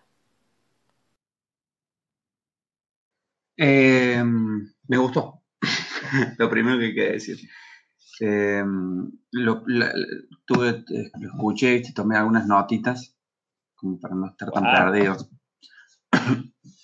Creo que Emma tengo el lápiz acá en la oreja. Eh, creo que lo primero que hay que decir, y, volvemos al mismo, no es lo mismo, no es lo mismo la palabra escrita que la palabra oral. Y no es lo mismo la palabra, digamos, cuando uno habla que cuando uno lee en voz alta. Son, son cosas, parecen parecidas, pero no son lo mismo. No son lo mismo. Eh, e independientemente de- del escrito, la lectura que se hizo de ese escrito está muy buena. Sí, Las entonaciones, un tono de voz muy bonito, la señorita. Eh, eso fue la primera cosa que tomé nota. Me parece que, digamos, una cosa es cuando uno lee algo y lo lee en silencio o en su foro íntimo y otra cosa es darle la cadencia que tiene que tener algo para que siendo leído sea bello. Y te diría que con la cadencia con la que ella lo leyó, podría estar leyendo el, el horóscopo o el pronóstico del tiempo en Kiev, que hubiese soñado bonito también. ¿Me fue musical. Sí, Y que, y bueno, es que la lectura tiene que tener esa parte. Por eso quien escribe no es necesariamente un buen lector. Eh, de- digamos, lector en el sentido de- de leer bien en voz alta. Entonces, la primera cosa que me costó fue o sea, separar un poco la paja del trigo, de todo lo lindo que, que- que sentí que era, y después sentarme a ver un poco más qué es lo que estaba diciendo en realidad, no cómo lo estaba diciendo. O sea, qué tenía Sí, sí, el escrito pasó en lo sí, eh, y no cómo estaba sonando. Creo que es la primera trampa, bien hecha. Una linda trampa con la que cruzarse. te lo hace querer escuchar de nuevo porque eh, eh, no sé si, si- yo también tomé un par de notas, sobre todo confío en mi memoria, pero si no por eso, tal vez lo debería tener que escuchar de vuelta para comentar algo. Eso, eso es como una pio- cosa piola interesante, te lo hace querer escuchar de vuelta, ya sea por Sí, necesidad sí, o por... sí. Eh, lo, lo puedes poner de, de fondo en, en, viste, Lo- los ascensores este, más, más posh tienen así música de fondo, lo puedes poner de fondo en un ascensor y va a sonar bien, ¿me entendés? Qué podés concepto poner- raro, sí, está buenísimo, sí. Lo puedes poner, lo podés poner de fondo en una panadería mientras estás haciendo la cola y va a sonar bien. Sí, Y capaz que la gente Sí, no se da cuenta de lo que está escuchando. ¿Me ent- di- Esa, esa cadencia, esa musicalidad tiene que tener. Por eso digo, la lectura, independientemente del texto, me parece que está muy buena. Eh, por ahí, con respecto al texto, también me pasa, eh, hay una cosa que encontré que me gusta mucho y que siempre es- trato de echar mano, por ahí abuso yo también, entonces como que la corto un poco, que es el tema de- del contraste en esta disonancia, disonancia cognitiva que, que genera el contraste, bien entendido. Y, y te- y todo viene muy poético y de hecho viene hablando de un poema sí, eh, y de repente salta con la caca de paloma. sí, sí, yo sentí lo así, eh, que puede, puede gustar más o menos en términos estéticos, pero que tiene, tiene un valor eh, comunicacional en el sentido de que te, re- re- eh, de que te devuelve el eje, ¿me entiendes? Entonces, para, para, para, para. Estamos hablando de un poema, estamos hablando de caca, ¿viste? Entonces, cuando te surge esa pregunta en la cabeza y decidís la respuesta, porque puede ser, en realidad yo siento que se estaba hablando del poema, pero puede ser que la persona se distraiga del todo y vaya con la caca. De todas maneras, hay un foco de atención en el, en el escrito, ¿me entiendes? Hay algo que a vos te, te saca del, del- del- discurrir del escrito y te pone en una posición de decir, bueno, pero al final de qué estamos hablando, ¿entendés? ¿Cómo viene la mano? Porque si todo viene muy rococo y muy dulce, uno corre el riesgo, o, muy guarro, uno corre el riesgo de que, de que la falta de matices se pierda, ¿me entendés? Creo que abusar de ese, de ese, de ese recurso eh, o de hacer el contraste muy demasiado abrupto todo el tiempo o de manera sistemática, aunque no pase siempre, no está tan bueno. Pero creo, no con, a lo largo de la obra, ¿me entendés? Y de la obra Sí. no hablo de un cuento, hablo de muchos cuentos. Si es un recurso que se usa sistemáticamente en cada uno de ellos o cada cierto tiempo, en la misma intensidad, ya Pierde marca un estilo. No, no, marca un estilo, pero no sé si es un estilo que a mí estéticamente me guste mucho. Creo que acá está bien logrado. Me parece Sí. que está bueno. Eh, es un tipo de recurso que yo a veces suelo usar también. Eh, sí, no sé cómo lo viste vos esa parte. Sí, me No sé si, encantó. si notaste lo mismo. ¿Hay alguna frase? que ¿Ahora sos el entrevistador vos, Fede? ¿Qué te pasa? Me No, está, pero, me o sea, estás no, pero me acabo- nervioso. No, te voy a agarrar. eh. No, pero estaba pensando que, mm, que de hecho, mm, si fue más una charla, yo tendría que preguntar más cosas. Y no te pregunté tanto a lo largo del, del podcast. Puede ser, puede ser que... eh, eh, uno de los problemas que he notado en los otros podcasts es que yo por ahí me suelo largar a hablar mucho también. Eh, que en este no lo hice Y tanto. te, te encontraste Pero- con uno que te, te encontraste Sí. con uno que claro, eso me hacía, eso me hacía historia. nada. Eh, mira, lo que hay una frase que me gustó mucho, que eh, a mí me, me gustan mucho los autores que pueden en, en pocas palabras eh, decir mucho. Yo eh, considero eso como, como algo que, que realmente me... Yo, yo- yo- eh, cuando leo una frase así, yo me, me pongo a gritar mentalmente como un tarot y digo barras, Ujú. barras, pensalas como si fuera una batalla de rap o como si fuera un gol. Eh, y hubo una que me gustó mucho, que fue eh, el COVID, eh, una palabra que escuché más veces que mi nombre.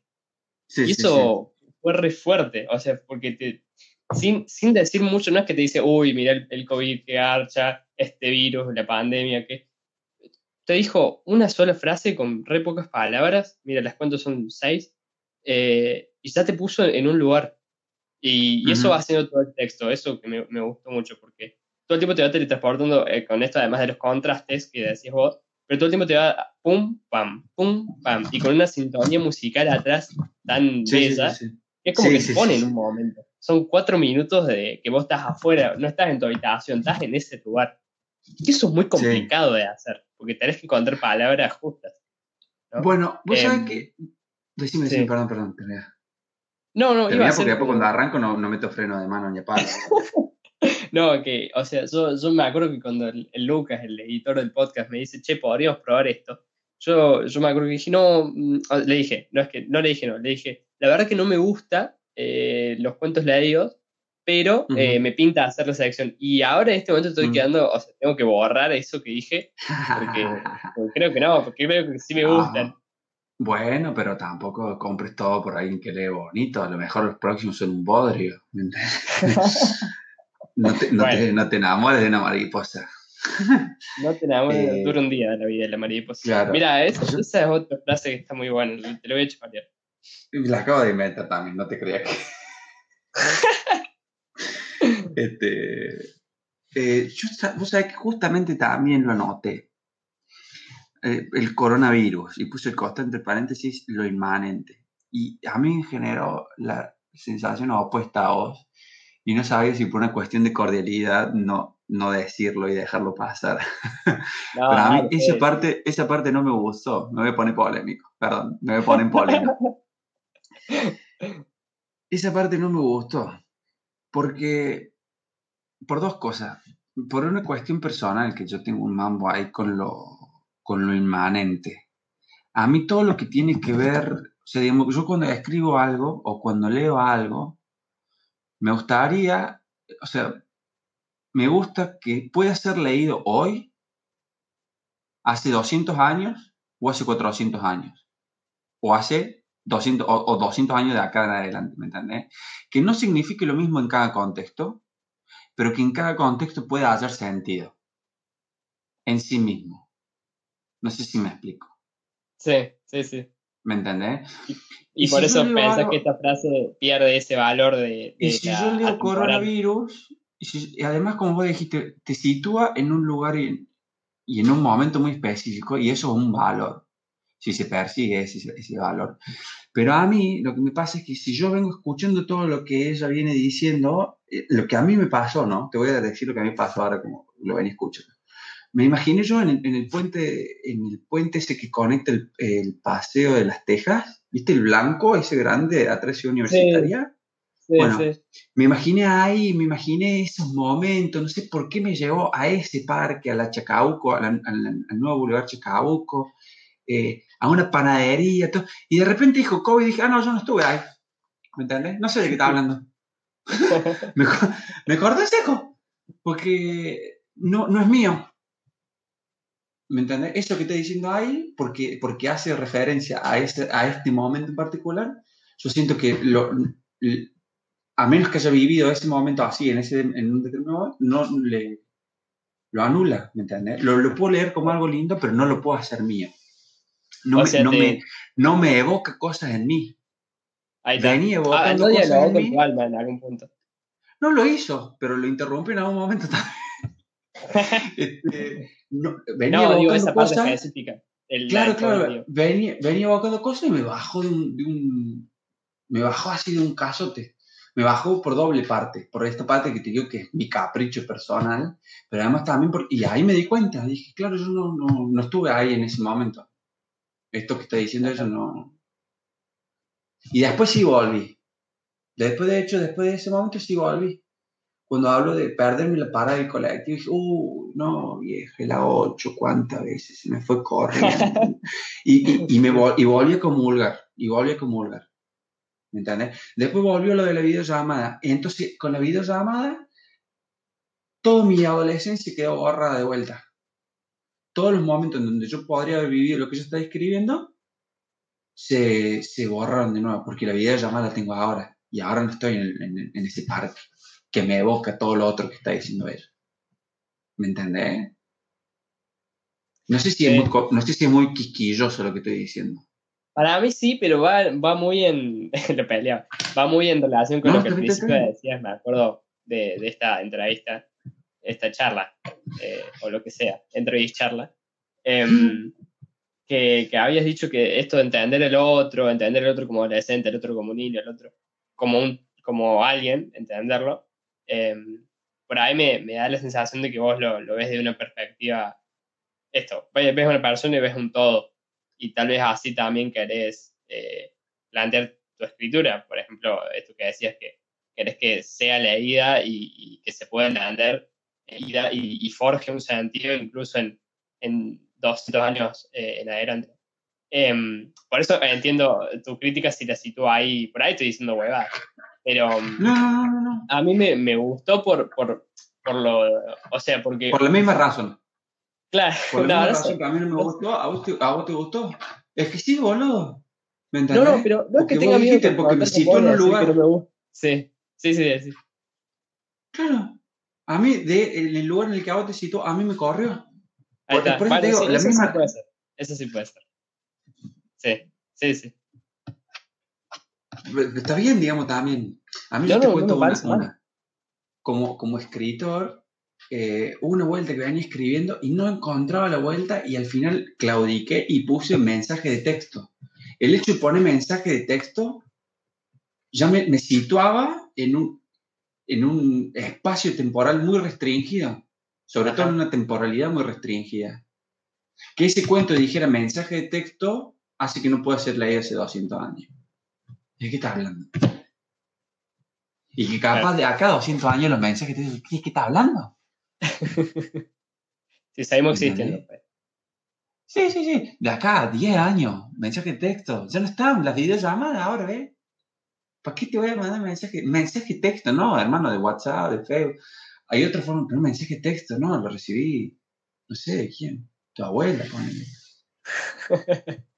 Entonces, son detalles que a los que me- yo me detengo. ¿me entendés? Sí, una. o sea, hay- es otra de las cosas que puse, la referencia a la tecnología, ¿ves? A ciertos medios tecnológicos que tienen que ver, que no nos damos cuenta, ese es lo, lo gracioso.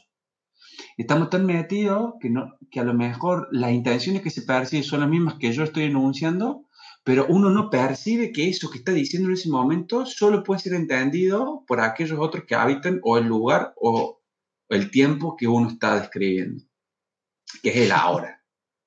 ¿Me entendés? A lo mejor yo quiero tener ese, ese sentido de trascendencia en mi escrito, pero no puedo desprenderme de todo lo que me pasa ahora. Y cuando lo expreso no encuentro una forma más eh, neutra, si se quiere, de explicarlo. A mí me pasa mucho con el, y acá también tiramos un ladrillo por la cabeza, si querés. me pasa mucho con el tema del lenguaje inclusivo, que como te digo, Vos se me sabés que evité hacerte esa pregunta, pero bueno, finalmente llegamos. Lo que es ser parte de un contexto. Dale, dale, dale nomás. No, no, no, perdón, perdón. perdón. Después, te- si querés, después hablamos de eso. Lo dejo para adelante. Si tenés ganas de la si tenés la- si tenés ganas de hacer una pregunta después más adelante, lo hacemos. Si no, No, no, no, no, no, no, no. No, no, yo dije que, que no te lo iba a hacer. O sea que, Ah, hablalo, hablalo. ¿Por qué? Tenía. Y por, por ti, o qué sé yo, porque no te quedaría poner un apuro. A mí no me vas a apurar con eso. Puede ser que yo te apure más a vos o a, no sé, que le moleste a Sí, alguien. Yo, no, yo quiero que pierdas followers. Ese es el tema. Por eso, pero bueno. No, yo creo que ¿Cómo querés muchas veces el uso- un? Sí, sí, sí, sí, está bien, boludo, pero es que. Yo te digo, a mí me han acusado de tibio muchas veces. Eh, y algunas veces sí lo fui. Pero, pero no. Yo creo que obedece a otras cosas que no vienen al caso porque la gente que no está escuchando no le interesa lo que a mí me pasa en ese sentido.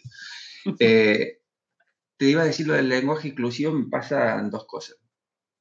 Me, me parece que el denominarlo lenguaje inclusivo excluye, o sea, digamos, esa forma de utilizar el lenguaje excluye a grandes porcentajes de la población, a enormes porcentajes de la población. Incluye ¿A quienes han sido excluidos. Y, por ejemplo, todas las el, el denominado lenguaje inclusivo es utilizado por sectores de clase media, media alta, de corte academicista, sobre todo. Y un poco a partir del trabajo que se hace muy conscientemente y efectivo de extensión universitaria o de trabajo de base de las organizaciones sociales, ha arraigado en algunos sectores populares también. De manera efectiva y no solo como repetición. ¿Entendés? El resto, o sea, todo un corte generacional, 50 más, ya lo excluiste, la mayoría. Y te digo 50 más, pero te podría estar diciendo 30 más, porcentajes amplios de la población, amplísimo de esa población, están excluidos. Excluidos. Poblaciones de corte fuera, fuera de las grandes ciudades, y grandes ciudades, te digo, Córdoba, Rosario, eh, Buenos Aires, fuera de ese contexto, excluye también, y en el ámbito rural, ni te cuento todo lo que lo excluye. No lo contempla. La gente te mira raro, ¿viste? Como diciendo, ¿de qué habla? No se siente identificado. No logra incluirse en ese lenguaje. Entonces, ese- esa forma de, utilizar, de utilización del, del lenguaje castellano incluye o intenta visibilizar, y este, yo no, creo, yo no sé si lo incluye, pero sí hace, cumple el rol político de visibilizar la exclusión de ciertos sectores. ¿Me entendés? Y en eso yo le encuentro un valor. Claro, ahí está. Y, y no, y- pero no creo que sea inclusivo. Ese es mi primer problema. Bueno, e- Yo creo e- que, yo ese creo que lo es. Yo creo que lo, eh, lo es en la misma manera en la que es excluyente. Pero si Ajá. yo digo esto, obviamente me prenden fuego. Ya, ya me buscando. Este, No, te van a cancelar. la, direc- no la- sí, la dirección que di antes es donde vive mi vieja. Yo no vivo ahí, por las dudas, no, no me vayan a buscar ahí porque no me van a encontrar. Sí, Pero lo que me pasa claro, mu- mucho. Decime, decime, decime, decime. Yo, yo le otorgo el, el- el- el- el- ese valor también. Yo, yo pienso que el lenguaje inclusivo, por ejemplo, no se debería eh, institucionalizar, por ejemplo. Porque me- parece que lo interesante y lo piola es, es que ofrezca eh, una visión rupturista y que moleste Claro. y que joda y que haya gente que no se siente incluida y diga por qué no me siento incluido eh, y genere debate. Que eso está bien. En general, vivimos en una época en donde los debates se, se crecen en violencia mucho. em, pero bueno, en algún punto me parece que está piola que esté Bueno, ahí. pero para fíjate, fíjate, perdón, perdón. Lore, fíjate vos cómo será que vos no tenías ganas de hacerme esa pregunta, porque vos sabés que lo que yo podía llegar a decir puede generar una escala de violencia en el otro lado. ¿Te das cuenta? Sí, pero, o sea, es que, mira, eh, no fue Entonces, una ¿no que lo podemos hablar? tampoco. No fue una que escribí tampoco. Entonces, es como Claro, que. claro, claro, sí, sí, sí, seguir el formato.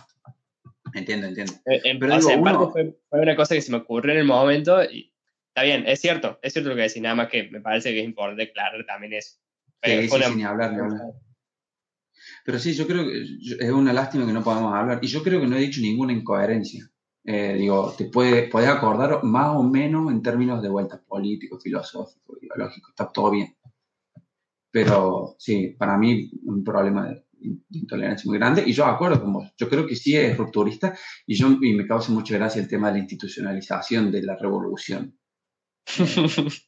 Sí, es que es un problema de los, de los, de los, de los, de los movimientos contra, contrahegemónicos, eh, si quieren o no ser institucionales, eventualmente. Porque van a, volvemos a lo mismo que dijimos al principio de la charla, con respecto a los ladrillos. Era un círculo. Esa boludo. Este es todo. Esa- esas instituciones que pretenden construir, ¿con qué ladrillos lo van a hacer? ¿Se van a crear la- la- la- los ladrillos del nuevo orden? ¿Me entendés? ¿De la nueva institucionalidad de cero? No. En Claro. general, toda inclusión va, a- va a implicar otra exclusión. Lo que pasa es que esa exclusión dada en ese determinado momento es, es, es sentida como buena. Legítima. ¿Entendés? No, no, no, no, no, no, no, no, no legítima, como buena, es una cuestión moral, ya que otra piedra, ¿me entendés? Que yo incluya a los sectores del, del colectivo LGTBQ+, y excluya a generaciones rancias, conservadoras, es entendido como bueno. Es deseable. Está bien, está bien. El nene está bien. ¿Me entendés? Entonces, Sí. eso está bien y lo otro está mal. Que esta gente esté excluida está mal, pero que esta otra gente esté excluida está bien, porque es una forma de... Yo no discuto que esté bien o que esté mal, para mí. Yo lo que le digo es, es eso así como se percibe, ¿me entendés? Entonces al final caemos en esas formas de evaluación de la realidad que son las mismas que teníamos antes. no salimos volviendo al tema- es muy difícil. Pero volviendo particularmente a lo del... Dos cositas, un, un asterisco ahí corto. Yo una vuelta, yo escribí, a mí el lenguaje, como te digo, este- esta forma de utilización del lenguaje a mí no me gusta. Y sin embargo, escribí una pequeña gramática del lenguaje inclusivo. Como diciendo, si lo vamos a usar, nos pongamos todos de acuerdo. Porque si no, no te entiendo, ¿me entiendes? O sea, o, o hay cosas que dejan de ser lógicas, y ahí es donde entro yo de vuelta donde hablamos de la magia. Si, vos, si vos tenés un conocimiento tan profuso del lenguaje español, o del lenguaje castellano, para ser preciso, si tu conocimiento del lenguaje castellano es tan profuso, vos podés hablar con esta forma del denominado lenguaje inclusivo y ser exitoso usándola, y ser disruptivo. Si no, quedas como un mamarracho, porque no sabes qué artículo cambiar, qué sustantivo cambiar, qué adjetivo cambiar, cómo construir los plurales, cómo construir los neutros. ¿Me entendés? ¿Qué cosas cambian de género? ¿Qué cosas no cambian de género? No hay una comprensión de la estructura del idioma. Entonces a vos te sale como, así como jugamos en el potrero, ¿me entendés? Te sale hablar así porque no te sale de otra manera. Entonces a mí lo que me pasa muchas veces es que cuando leo cosas así, releo el texto y digo, esto podría ser escrito de una manera tal que no delate ningún tipo de género Sí, sin, sin poner ninguna de las E al final.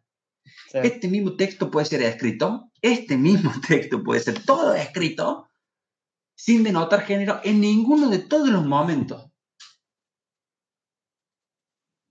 Por Sí, ende no haría falta. Por ende no haría falta utilizar esta forma de lenguaje. Sin embargo, si yo hago eso, le quito el componente disruptivo y le quito la protesta política de decir, no, no, yo quiero que a vos te moleste esto que te hacen. ¿Me entendés? Que, le- que Sí. este lenguaje inclusivo aparezca ahí es molesto y está bien que sea molesto en ese sentido, ¿me entendés? Porque creo que persigue un, un- un fin adecuado. Y si yo lo quito, le quito ese componente de, de- de disrupción visual, de disrupción auditiva, le quito parte de la pelea que intenta dar. Yo lo entiendo desde ese costado, ¿me entendés? Sí, Lo sí. que digo es que la gente que lo usa muchas veces no sabe cómo no usarlo para expresar, escribir textos de género neutro o, o no dar cuenta de los géneros. Claro. Bueno, pero mm, qué sé yo, es, me parece también una otra, otra cosa positiva eh, que tiene es que eh, si bien es cierto, comparto que hay, hay veces estoy, estoy escribiendo y digo, esto si lo escribiera de esta manera, eh, qué sé yo, en vez de decir ninguno, que, que ahí tengo que decir ningune, por ejemplo. Yo, yo Claro. no uso el lenguaje inclusivo, ¿no? Podría decir nadie. y listo. Nadie, claro, claro. Yo Es- estaba pensando en la misma palabra. Eso me pasa, me pasa mucho. Pero, eh, comparto, bueno, todo lo que fuiste diciendo. En definitiva, eh, construyas lo que construyas, siempre vas a estar usando los mismos ladrillos, eh, que era lo que decías vos también. Y, y creo que la clave va a estar en, en- en encontrarle eh, un sentido y una, y una chance. Porque ponele, eh, hablando de, de, perso- de las personas no binarias, no binarias sería, eh, ahí, ahí sí está bueno usar eh, pronombres neutros. Eh, a mí, cacofónicamente, esto no sé cómo se tomará, pero el otro día se lo decía una amiga. Cacofónicamente me suena, me suena muy mal ella, pero es la forma que ella quiere que yo me refiera a ella, ¿no? Em, claro, claro, claro. ent- entonces Sí, también tiene sí. como no solo un valor político, sino, bueno, es, es sumamente político el valor que tiene y en, en eso lo reivindico. A pesar de que no, o sea, no, no lo uso muy, muy seguido, diría que no lo uso. Sí, hay, hay dos cosas que uno tiene que ver con la construcción de las identidades, que da para una charla eterna de larga que no la vamos a tener acá, pero la, la voy a dejar de lado. Eh, la otra, fíjate, fíjate lo que yo te dije, que por ejemplo cuando decís, eh, si vos tenés un artista, ¿no? Femenino, ¿cómo sería? Em, la artista, Y si es masculino, el artista. y si es, eh, por ejemplo, machista. Si es, si es masculino, Co- ¿Cómo si es machista? No, no, si digo machista. Si hay alguien que es machista, si es masculino, Eh, el artista. machista, machista. Escucha, la palabra machista. El machista. Ah, la, la palabra machista. Ahí claro, está, claro, está, claro. sí, El machista. ¿Y si es femenino? Eh, sería la machista. Sí, la machista. La machista. Entonces, ¿por qué sería le machiste? Si vos tenés una persona es, es masculino y es el- el- las personas, las personas son binarias. En este caso tenés los binarios, las binarias, no binarios, no binarias, no binarias, está todo bien, ¿me entendés? Pero hay algunas que se cambian así, que no deberían, porque no se cambian ni en masculino ni en femenino, entonces ¿para qué lo va a cambiar después? Si lo que vos querés dar cuenta es que no existe un género. cambié el artículo. Claro, ahí te seguí. Ahí te ¿Me seguí. entendés? Pero, en vez de decir el artista, la de- artista, le artiste, decís le artista. Porque, sí, es- sí, sí. ¿me entendés lo que te digo? Entonces se arma un revuelo ahí que a mí me... No, no, no. Pero es a que vos, Fede, sos un rompehuevo. Sí, hermano. Claro que sí. Pero que yo también Eh. intento analizar, digamos, cómo uno logra, porque una cosa es romper y molestar, y después cómo construimos con las partes que quedan después de eso, ¿me entendés? Sí, sí. ¿Cómo construir una sociedad con, con vos eh, habiendo sentido oprimido con justa razón toda la vida y durante generaciones con aquel opresor? ¿Cómo, cómo te reconcilias? O sea, si no nos reconciliamos en algún momento, y no estoy hablando de, de la revolución de la alegría ni mucho de eso, no niego el conflicto. Es necesario, pero en algún momento tenemos que estar todos ahí, aunque nos peleemos, ¿me entendés? Las pele- la- la- claro, las peleas nunca pueden ser tan grandes de manera tal que generen la fisura, el quiebre. ¿entendés? Entonces a mí me preocupa eso. Me preocupa que, que vayamos tan lejos en la pelea que después nos olvidemos que tenemos que estar todos juntos, aunque nos peleemos. Perdón. Perdón, Perdón, me voy. Sí, me voy, me voy. Quiero decir con respecto a la sección Shoutout que me pareció que el cuento tuvo un gran final. Perdón, vuelvo así. Vuelva. Un gran final. Gran final. Me encantan las bitácoras, me encantan los que suenan como bitácoras, y esta es una, era una. Me encantan las descripciones, porque ahí volvemos a lo que decíamos de la naturaleza. Que algo haya sido hecho mil veces no significa que no pueda ser hecho de vuelta de manera magistral. Y yo creo que la forma en la que la, señora ahí que desarrolla las descripciones es bastante sublime. Y lo que me gusta también es que es una historia. Toda historia puede ser contada, pero necesita alguien que la cuente de manera adecuada. Yo te- tenía una frase que había dicho en un momento. La verdad necesita siempre una boca que la haga sonar más cierta.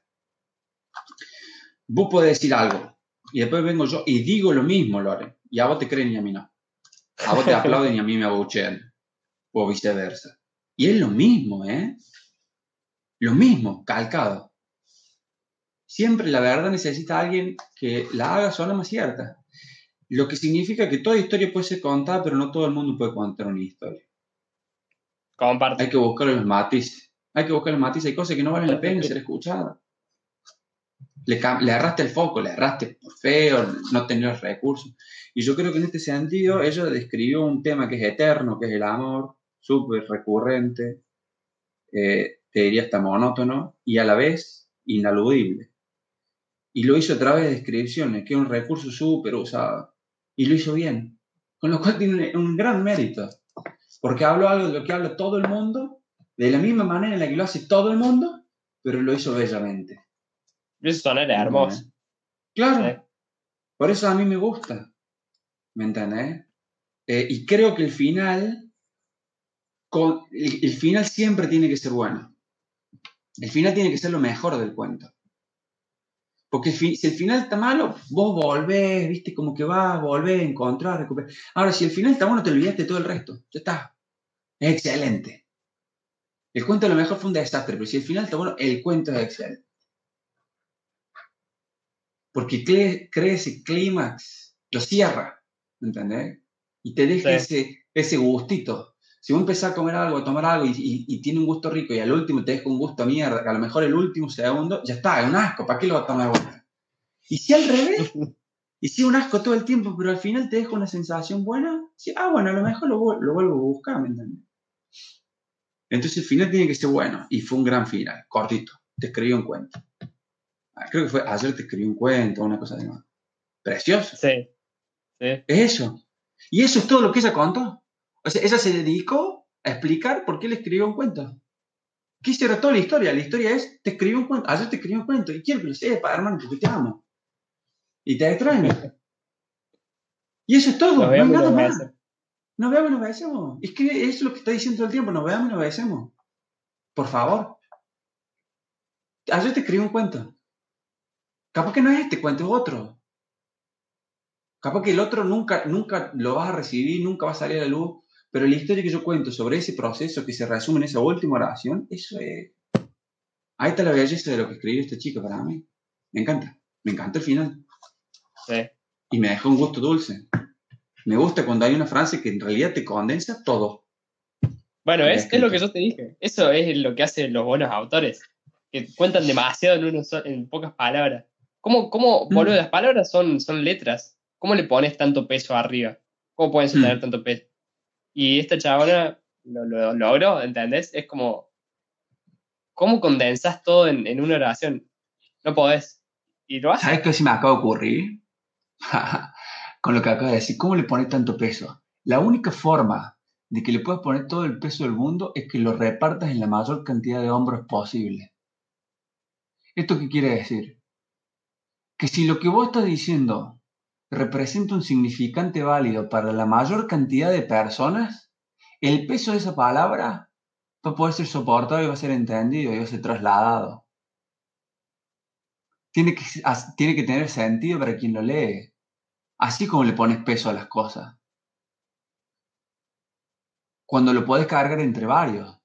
Cuando lo que yo estoy escribiendo es recibido por el otro, quizá no de la misma manera. Así como, se, así como le pones el peso a las palabras. Cuando se distribuye entre muchas cosas y no te aplasta. O Sí, no lo puedes levantar. O no lo puedes levantar. Es la única forma. Es esta, esta última parte de la charla puede resumir toda la charla en algún punto. Eh, bueno, no, no me voy a poner a explicar por qué eso ya se me fue. Escucha, la perdí, ¿viste? La perdí, tortuga. Tengo dos cosas más que quiero y, y ya, Prometo ser breve. dejo porque Prometo ¿cuánto ser breve. Una hora y media. Vos te tenés que paustar, prometo. Fede. Yo, acá son las 1 de la mañana y sigue, sigo, sigo de cambalache. En cualquier momento se levanta el aire, tengo que comer, así que. Este, Bueno. prometo ser breve, Loren, boludo, perdón, que me, me voy. No, pero es que a mí me da apuro por vos. O sea, yo creo que esta entrevista como preocupes. primera entrevista, entrevista, charla de domingo, eh, segunda temporada, está perfecta. Pero bueno, para, yo también estoy hablando mucho. Eh, te hago esta pregunta, recién dijiste, hablaste, mencionaste a- al aludido, al, al baby. Em, ¿Qué opinas sobre la frase? Es un gran error de parte de un padre el querer que su hijo sea la viva imagen de uno mismo. Se le hiciste a tu viejo esta, ¿no? ¿Cómo, cómo? Esta pregunta se le hiciste a tu viejo también en el, en el No, podcast. no, creo que no. O sí, no, no me acuerdo. Me parece que no. Hubiera sido difícil hacerla. Va, igual le hice un par de preguntas difíciles. Sí, sí, no, a mí ese, ese me encanta. Y de vuelta, lo mejor de ese episodio es el final. es cuando ustedes quedan en off, que no fue casual que, que lo pusieran, obviamente. Precioso. Somos Eh, bichos. bueno. Sí, sí, sí, sí, sí. Este, el parecer es muy importante, por más que uno diga que no. Em, volviendo a la pregunta. Yo, eh, sí, sí, sí, es un error. No sé si el más grande. Eh, pero sí creo que es un error porque, porque no somos divinidades. Y aun si lo fuéramos no hay de, de las divinidades, pienso a un recorrido mitológico, no hay de ninguna divinidad el hijo o la hija que se parezca al padre. Ni en la, ni en, en la teología mitología cristi- judeo-cristiana. Porque Jesús no se parece a Dios Padre. Eh, y Dios no quiere que Dios no quiere que su hijo se parezca, por eso lo hace humano. Yo creo que, que sí está muy bueno que uno intente guiarlos y mostrarles todo el tiempo aquellas cosas en las que uno, quizás sin ser excelente, es al menos muy bueno. Puede ser lavar los platos. Puede ser que vos la rompas lavando los platos. Puede ser que lo lave impecablemente y a una velocidad increíble y que encuentre la forma de secar la mayor cantidad de platos con el mismo repasado. Antes de que se te haga sopa y no sirva más. Y ese puede ser tu talento secreto, ¿me entendés? Y que vos se lo muestres a tu hijo todas las veces que haga falta, y a lo mejor lo aprende y a lo mejor no, pero que vos le muestres de vos y que, y que, que él al menos alcance los grados de maestría que vos tenés en las cosas en las que sos bueno, no me parece, ¿no? El tema es que quizá no lo logra. Si te pasa, mejor, ni hablar. A mí me encantaría sobrepasar a mi viejo en, este, en la música. O a mi vieja en la, en, la organización y la perseverancia. Y no lo hago. No lo, no lo he superado. Estoy lejos, de hecho. Eh, y creo que ellos sí me lo han mostrado y no me han obligado. Porque el problema también es que muchas de estas cosas conllevan errores. Digamos, no, no- o sacrificios, digamos, o cosas que no son para que eso sea. ¿Entendés? A lo mejor yo me convertí en un gran lavador de platos porque nunca cociné. Y claro, Bueno, el que haya escuchado la entrevista con Tato, tal vez encontraría el parecido entre los hermanos. la tengo a escuchar. Eh, me encanta ese también, ese me encanta. Eh, entonces yo creo que sí es un error. Es un error en tanto estas virtudes conllevan necesariamente lugares oscuros. Eh, y sería un error también que uno sea la viva imagen. Porque además no se puede. Es el problema. El problema es cuando se esfuerzan a hacer cosas que no pueden ser.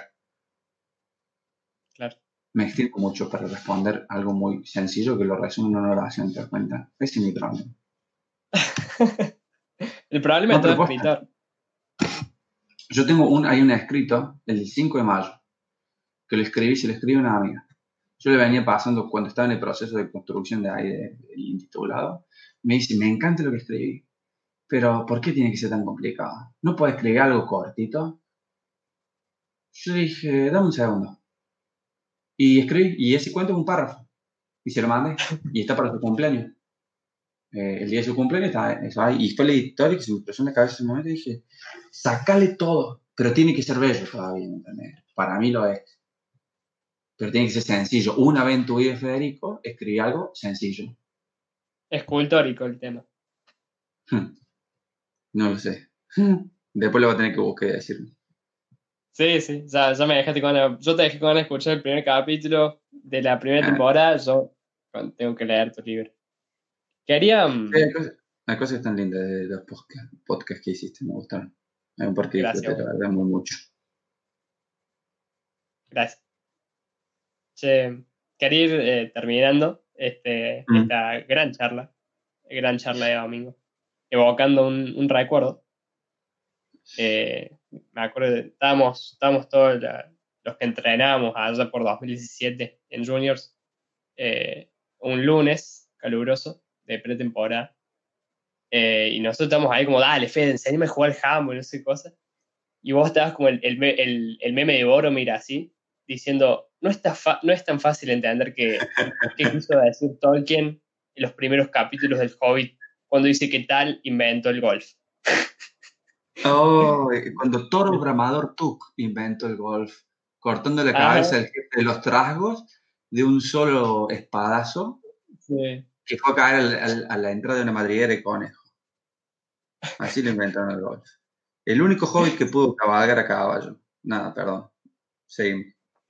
Sí, no, que em, vos sabés que en, en esa misma clase, esto no tiene nada que ver con toda la entrevista, por eso lo pongo acá al final, eh, con toda la charla. Esa misma frase, eh, Topo, un amigo y, y, eh, compañero de handball, eh, alumno tuyo, em, se llama Tomás en realidad, pero le decimos Topo, eh, esta- lo habías puesto eh, a hacer un, un trabajo y, y hizo como una garrita, cuando no le salió en, en varias ocasiones y, y hizo como una garrita. Igual le pusiste, no, frenaste toda la clase para explicarnos qué, qué significaba la garrita, qué tenía que ver. Y hace poco tuve una charla con, una persona y, le dije, le, co- le conté todo esto y no, no, no le puedo explicar eh, qué carajo significaba esa garrita como movimiento eh, eh, normalizador, una cuestión así, no, me acuerdo qué era. Em, así que nada, si querés contarlo ahí, te escucha el público. La garrita, la garrita o la famosa mano de velociraptor, viste que queda ahí abajo. Eh, Hacé cuenta que vos estás agarrando un- algo con el sobaco, te lo pones hacia abajo de la axila y, la- y lo agarras fuerte así para que no se caiga. Así te Sí, queda, la- así sí, te queda la. Este, es, eh, es, primero puede ser un movimiento parásito, digamos que es una acción motora que uno lleva adelante eh, que no está relacionada con el movimiento que uno quiere ejecutar. Ejemplo, cuando te afeitas, viste que levantas el mentón, fruncí los labios y levanta el mentón. Siempre. Sí. ¿Para qué? A lo mejor te estás afeitando las axilas, ¿viste? Pero levanta el mentón. Bueno, no tiene, no tiene nada que ver una cosa con la otra. O la otra es muy clara cuando te pone maqui se pone maquillaje la gente, en los ojos, ¿viste? Eh, en las pestañas y abre la boca. ¿Para qué abre la boca? ¿Para qué abre la boca? Yo cada vez que me corto las uñas, Toda la Sí, gente sí, debe sí. estar haciendo la garrita, abriendo la boca mientras se hace como. No, no, no. Pero hay un montón de esas. Eh, eh, y de hecho, yo cuando me corto las uñas, es una cosa que es impresionante cómo funciona, funciona. Yo me corto las uñas de la misma manera que se corta mi vieja y que se cortaba mi abuelo. Frunzo la boca de una manera que no lo. Vos sabés que me requiere una cantidad de energía no hacerlo.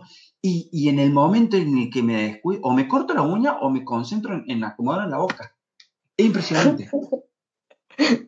La- llega- me da una bronca porque no me lo puedo sacar de encima y además veo que no es algo mío, sino que es algo que heredé motrizmente de mi madre que lo heredó de su, de su padre. O quizás yo directamente lo vi en mi abuela cortándose la uña. Pero en un momento analizándome dije, ¿por qué hago esto? Y, la imagen de mi abuela y mi vieja se me vino a la me pega en el, parietal y digo, claro, de ahí viene. Y no es mío y no me pertenece y no me lo puedo sacar.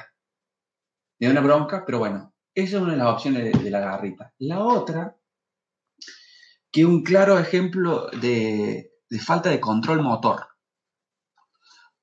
Cuando vos estás haciendo algo que te resulta extremadamente difícil, generas estas, estas, digamos, estas compensaciones que a tu, a tu psique le hacen sentir como más seguro, ¿viste? Esta cuestión agarrotada, de volver hacia el núcleo, de, de tirar, es más, estoy hablando y estoy moviéndome todo, tirar primero los dedos, hacia, los dedos hacia el centro de la palma, después doblando la muñeca hacia el centro, también hacia el antebrazo, y después el antebrazo hacia, hacia no, no el pecho, la panza, sino hacia los hombros, y de ahí los hombros hacia adelante, y de ahí la cabeza hacia el, hacia el centro o hacia atrás, en una, en una postura bien rígida.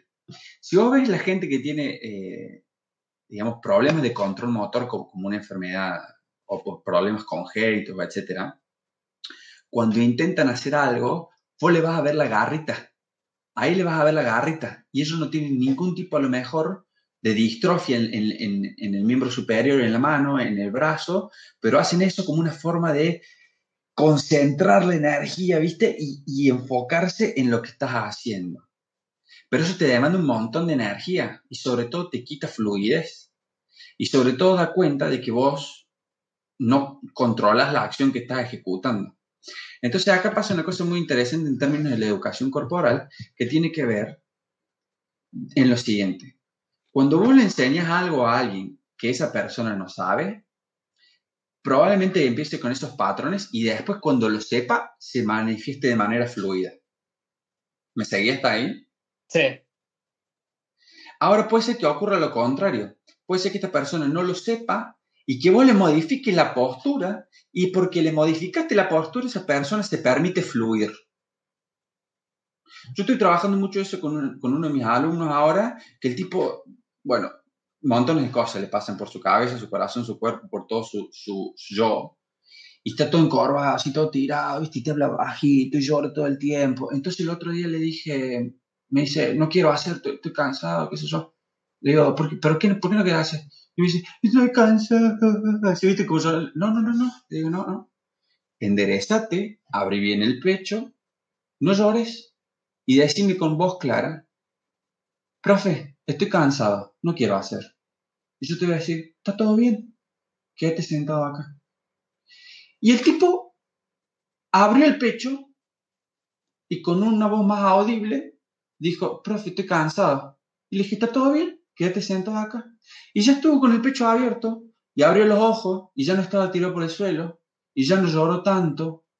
Y ya al otro día comió más de lo que comía. En la clase empezó a escribir y voy a decir, ¿qué pasó acá? Hubo un cambio de postura. Y eso fue lo que yo intenté perseguir con el topo. Ahí. Enseñarle para que adquiera las herramientas técnicas de manera tal que él en ese proceso pueda disolver esa anomalía motora, pero a su vez corregirle esa anomalía motora ahora para que eso abra el dique que necesitaba para poder fluir y haga el cambio en su cabeza de acuerdo con su postura estaba. Muy complicado.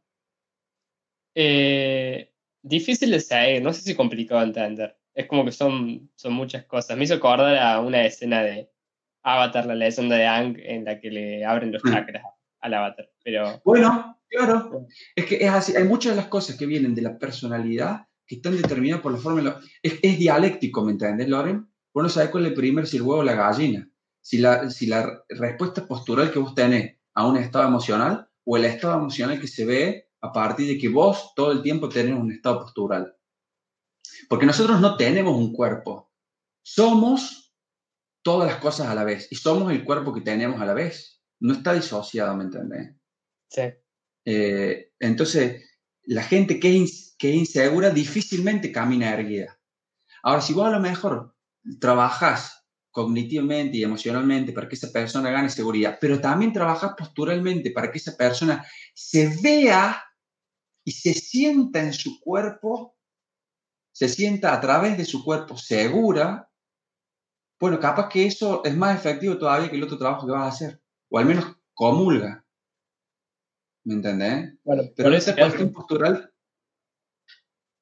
Decime, el, decime. el teatro es muy, es muy interesante eso. Eso eh, el año pasado participé en, en, en un, en un curso de teatro, en, un- en una clase de, clase de teatro todo el año, hicimos una obra re linda al fin. Eh, y vi a mucha gente crecer, en, la mayoría más chicos que yo, más chicas, eh, en crecer en, personalidad en muchos puntos. Y pasa que cuando uno tiene que actuar de otro y ese otro es, eh, se, se anima más que uno, eh, uno siempre se queda con parte de sus personajes, digamos. Y seguramente tiene que ver con esto de que hablas vos de la postura, y bueno, de que somos un todo dialéctico. No, no, me da mucha gracia decir dialéctico porque, porque boludo, al principio te dije comunista, me dijiste no, no, y ahora estamos usando conceptos marxistas, pero bueno, no importa. No, bueno, Eh. la dialéctica, Hegel también lo usa, y Hegel no es marxista. Y también lo Bueno. usa Heráclito. ¿Qué te hace? ¿Qué te hace el piola, Fe? Te estoy, te estoy tachando, te estoy tachando frente a todos y vos te, te defendes. perdón, perdón. Sí, lo hago mal. No, no- la sed, soy pésimo para hacerte la sed. No puedes salir todavía conmigo. Eh, es cuestión de actor. Che, bueno, ¿querés que hagamos el 3 en línea y, y ya cerramos esto? O sea, yo no, no quiero cerrarlo, Sí. pero tampoco quiero que dure dos horas y media, que es lo que, lo que Claro, está en algún momento hay- a- alguien lo tiene que escuchar. Si no, abandona Sí, la sí. mitad, digamos. Además, bueno, las cosas tienen su valor porque terminan en algún punto. Sí, Este, sí, algunos sí. bueno. Em, bueno, te, te tiro, ya sabes cómo es el 3 en línea, te tiro las tres opciones, vos elegís una, la contestas. Em, Ujú. y. Eh, complete la frase. La gente es. B. La palabra lituana que más te guste. ¿Y por qué? C. ¿Cuál fue tu último intento? Eh, voy a hacer las tres lo voy a hacer cortito. La gente es. eh, estoy en un momento muy decepcionado. Diría la gente es pelotuda también, lo primero que me sale. Yo también soy la gente. No, no es que me, me- me pongo en un pedestal de otra edad. Ah, no, ustedes. Ah. Eh, no sé, boludo, estoy, estoy tratando de reciclar un poco acá en casa. Y después veo las pelotudeces que compro empacadas, que no necesito. Y digo, pero qué pelo, ¿qué estás haciendo? No te das cuenta, no te estás, Federico, no te das cuenta de la, incoher- de la incongruencia de tus acciones. Y si me doy cuenta como, "Ah", ¿me entendés? Como, "Ah, bueno, no sé, quiero comer papita. Y y me compro papita. Entonces, Es como, no puedes ser tan tonto. Bueno, entonces, y yo creo que eso, además, junto, es una sinergia negativa que me aterroriza. No le veo límite. Puedo decir, algunas cosas son buenas porque terminan, y la estupidez humana estaría muy bueno que termine. Porque al nivel al que vamos, hermano, en cada sentido, es una, para mí yo veo una, no sé, estoy muy, estoy muy preocupado. con Veo una degradación em, ambiental, política, espiritual, si se, si se quiere, eh, ética. Uno tiende a creer que todo tiempo pasado fue mejor, pero no, no, no, no quiero caer en esas falacias. Pero lo que yo veo ahora me, me preocupa. Y yo creo que somos muy pelotudos.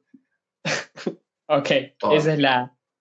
Vamos a la B. La B, la palabra, hay una palabra que me gusta mucho, que, se, que, se, que es la palabra Milo, que es bastante sencilla, que significa amo, yo, la que, como yo te amo, el, el verbo amar en primera persona presente, Milo. Y me gusta mucho porque me hace acordar a la palabra miel. Y me da mucha ternura que en mi, digamos, en mi cabeza la palabra miel va la, eh, unida a la palabra amor. Oh, Nosotros además miel lo asociamos a la palabra meloso, que no tiene una gran connotación, o sea, positiva. Pero la miel es una de las cosas más naturales y más, más puras y, de un dulzor que de un dulzor natural, de un dulzor que no es sintético, es decir, dulzor que empalaga, sino que la miel, nada, Y, me parece que el amor tiene mucho de miel. Eh, así que la palabra Milu eh, me gusta mucho. Eh, después tienen palabras súper complicadas, pero bueno, para otro, para otro día. Así que Milo. ¿Y la C? Sí, y la ¿Cuál fue y la-? ¿Cuál fue mi último intento? Sí. Uy, boludo, yo siento que todos los días, todos los días fracaso en ser mejor. De manera sistemática e irreversible. Es como que, mira, hacer este ejercicio. Hay una peli que me, me encanta que se llama. ay, no me acuerdo. No me acuerdo que el tipo toma una pastilla y, y su cerebro funciona de una manera diferente. O sea, funciona Buenísima. Tiene una 100%. serie. Tiene una serie. Se llama, no me acuerdo cómo se llama. Eh. Eh, limitless, limitless, sin límite. Limitless. Sin límite. Bueno, Sí. excelente. A mí me encantan todas esas cosas que juegan así con, con- con esos límites eh, también. Y, eh, y en un momento hay una frase que dice, todos conocemos la mejor versión de nosotros mismos. Y yo la conozco y es espléndida, me encanta. Me encanta la mejor versión de mí, es, es fantástica. Con todos mis límites, con todos mis errores, con, con- con lo humano, es fantástica la mejor versión de mí mismo. No la puedo alcanzar. Todos los días fracaso, pero no en, alcanzarla como un utopía. Fracaso lisa y llanamente. O sea, estoy en las antípodas muchas veces de lo que yo entiendo que tengo que hacer. Me encanta pelotudear, me encanta pelotudear, pierdo tiempo. ¡Ay, Dios mío! Porque una cosa es el tiempo de ocio y otra cosa es perder el tiempo. Una cosa es disfrutar del tiempo libre, que a mí me parece perfecto, improductivo en el término capitalista, y otra cosa es desperdiciar el tiempo preciso que tenemos en esta tierra. Y yo lo desperdicio a cuatro manos todos los días. Y, soy, y, lo mismo, y nos volvemos a la pregunta uno. Soy un pelotudo, ¿me entendés? Porque yo sé todo lo que hay que hacer para poder ser mejor. Los tengo ahí, los entiendo, veo la proyección, digo, si vos A, B, C, D, y sos constante y lo lográs, este y es un caldero de oro, ¿me entendés? Y soy un tonto, no lo puedo hacer, boludo. Me pongo con el celular, me pongo a mirar el techo, eh, procrastino de una manera alevosa todos los proyectos que tengo. Eh, así que cada, todos los días intento y todos los días fracaso, boludo. Es difícil. De vez en cuando consigo una victoria que me da un poquito de aliento, pero muy de vez en cuando, ¿viste? Eh, y, y no le logro encontrar la vuelta psicológicamente para vencerme a mí mismo y ser mejor de lo que soy. Todos los días lo intento. Y no, y yo intento intentarlo, eso es lo más triste. Y ahí es donde fracaso. Y fracasar intentándolo no sería problema, pero fracaso Claro. intentando intentarlo. Qué increíble que mm, venimos hablando de un buen final y, y creo que lo conseguimos. Eh, Arruinando todo, chicos, no escuchen nada. Ignoren todo lo que escucharon hasta ahora. Este tipo es un pelotudo, esa es la conclusión. voy, voy, voy a poner el 3 en línea, al final no, no van a escuchar nada más. Nada, Claro, mentira. al principio tienen que decir, vayan hasta el final y si, y si piensan que vale la pena esto, de ahí vuelvan al principio. Hacer un intitulado, mira. Ah, Ya ya. Ah, antes de que me olvide, eh, quería mandarles varios saludos a varias personas. En primer lugar a Carmela Trejo, que fue la que escribió y narró ese hermoso cuento que pasamos. Em, ella dibuja, escribe, hace collage eh, y los comparte en su cuenta de Instagram, bichi.bolita, que recomendamos fuertemente porque la verdad está buenísimo em, todo el contenido que sube. En segundo lugar, también le queremos mandar un, un saludito al Bauti Mothers, que fue el que compuso esa preciosa cortina que elevó el podcast a otro lugar realmente. Muchísimas gracias, Bauti. Él tiene un canal de YouTube que se llama Bautista Mothers, como él, em, en donde sube un montón de sus composiciones y canciones que tiene. Son realmente preciosas, así que pásense por su canal. Y por último, al Lucas, que es el que edita este podcast y, y lo hace de esa manera tan linda, este podcast que em, regresa. Bueno, Eh, para quienes llegaron hasta acá, muchas gracias. Si les parece que a alguien más le podría gustar este podcast, compártanlo, que no hay problema. Y si no le gustó, siempre pueden sumarse a los millones de personas que siguen sus vidas sin saber de temas. Viste, che, qué tema son las charlas de domingo. Uno, dos, tres. Hasta la Hasta próxima. la próxima.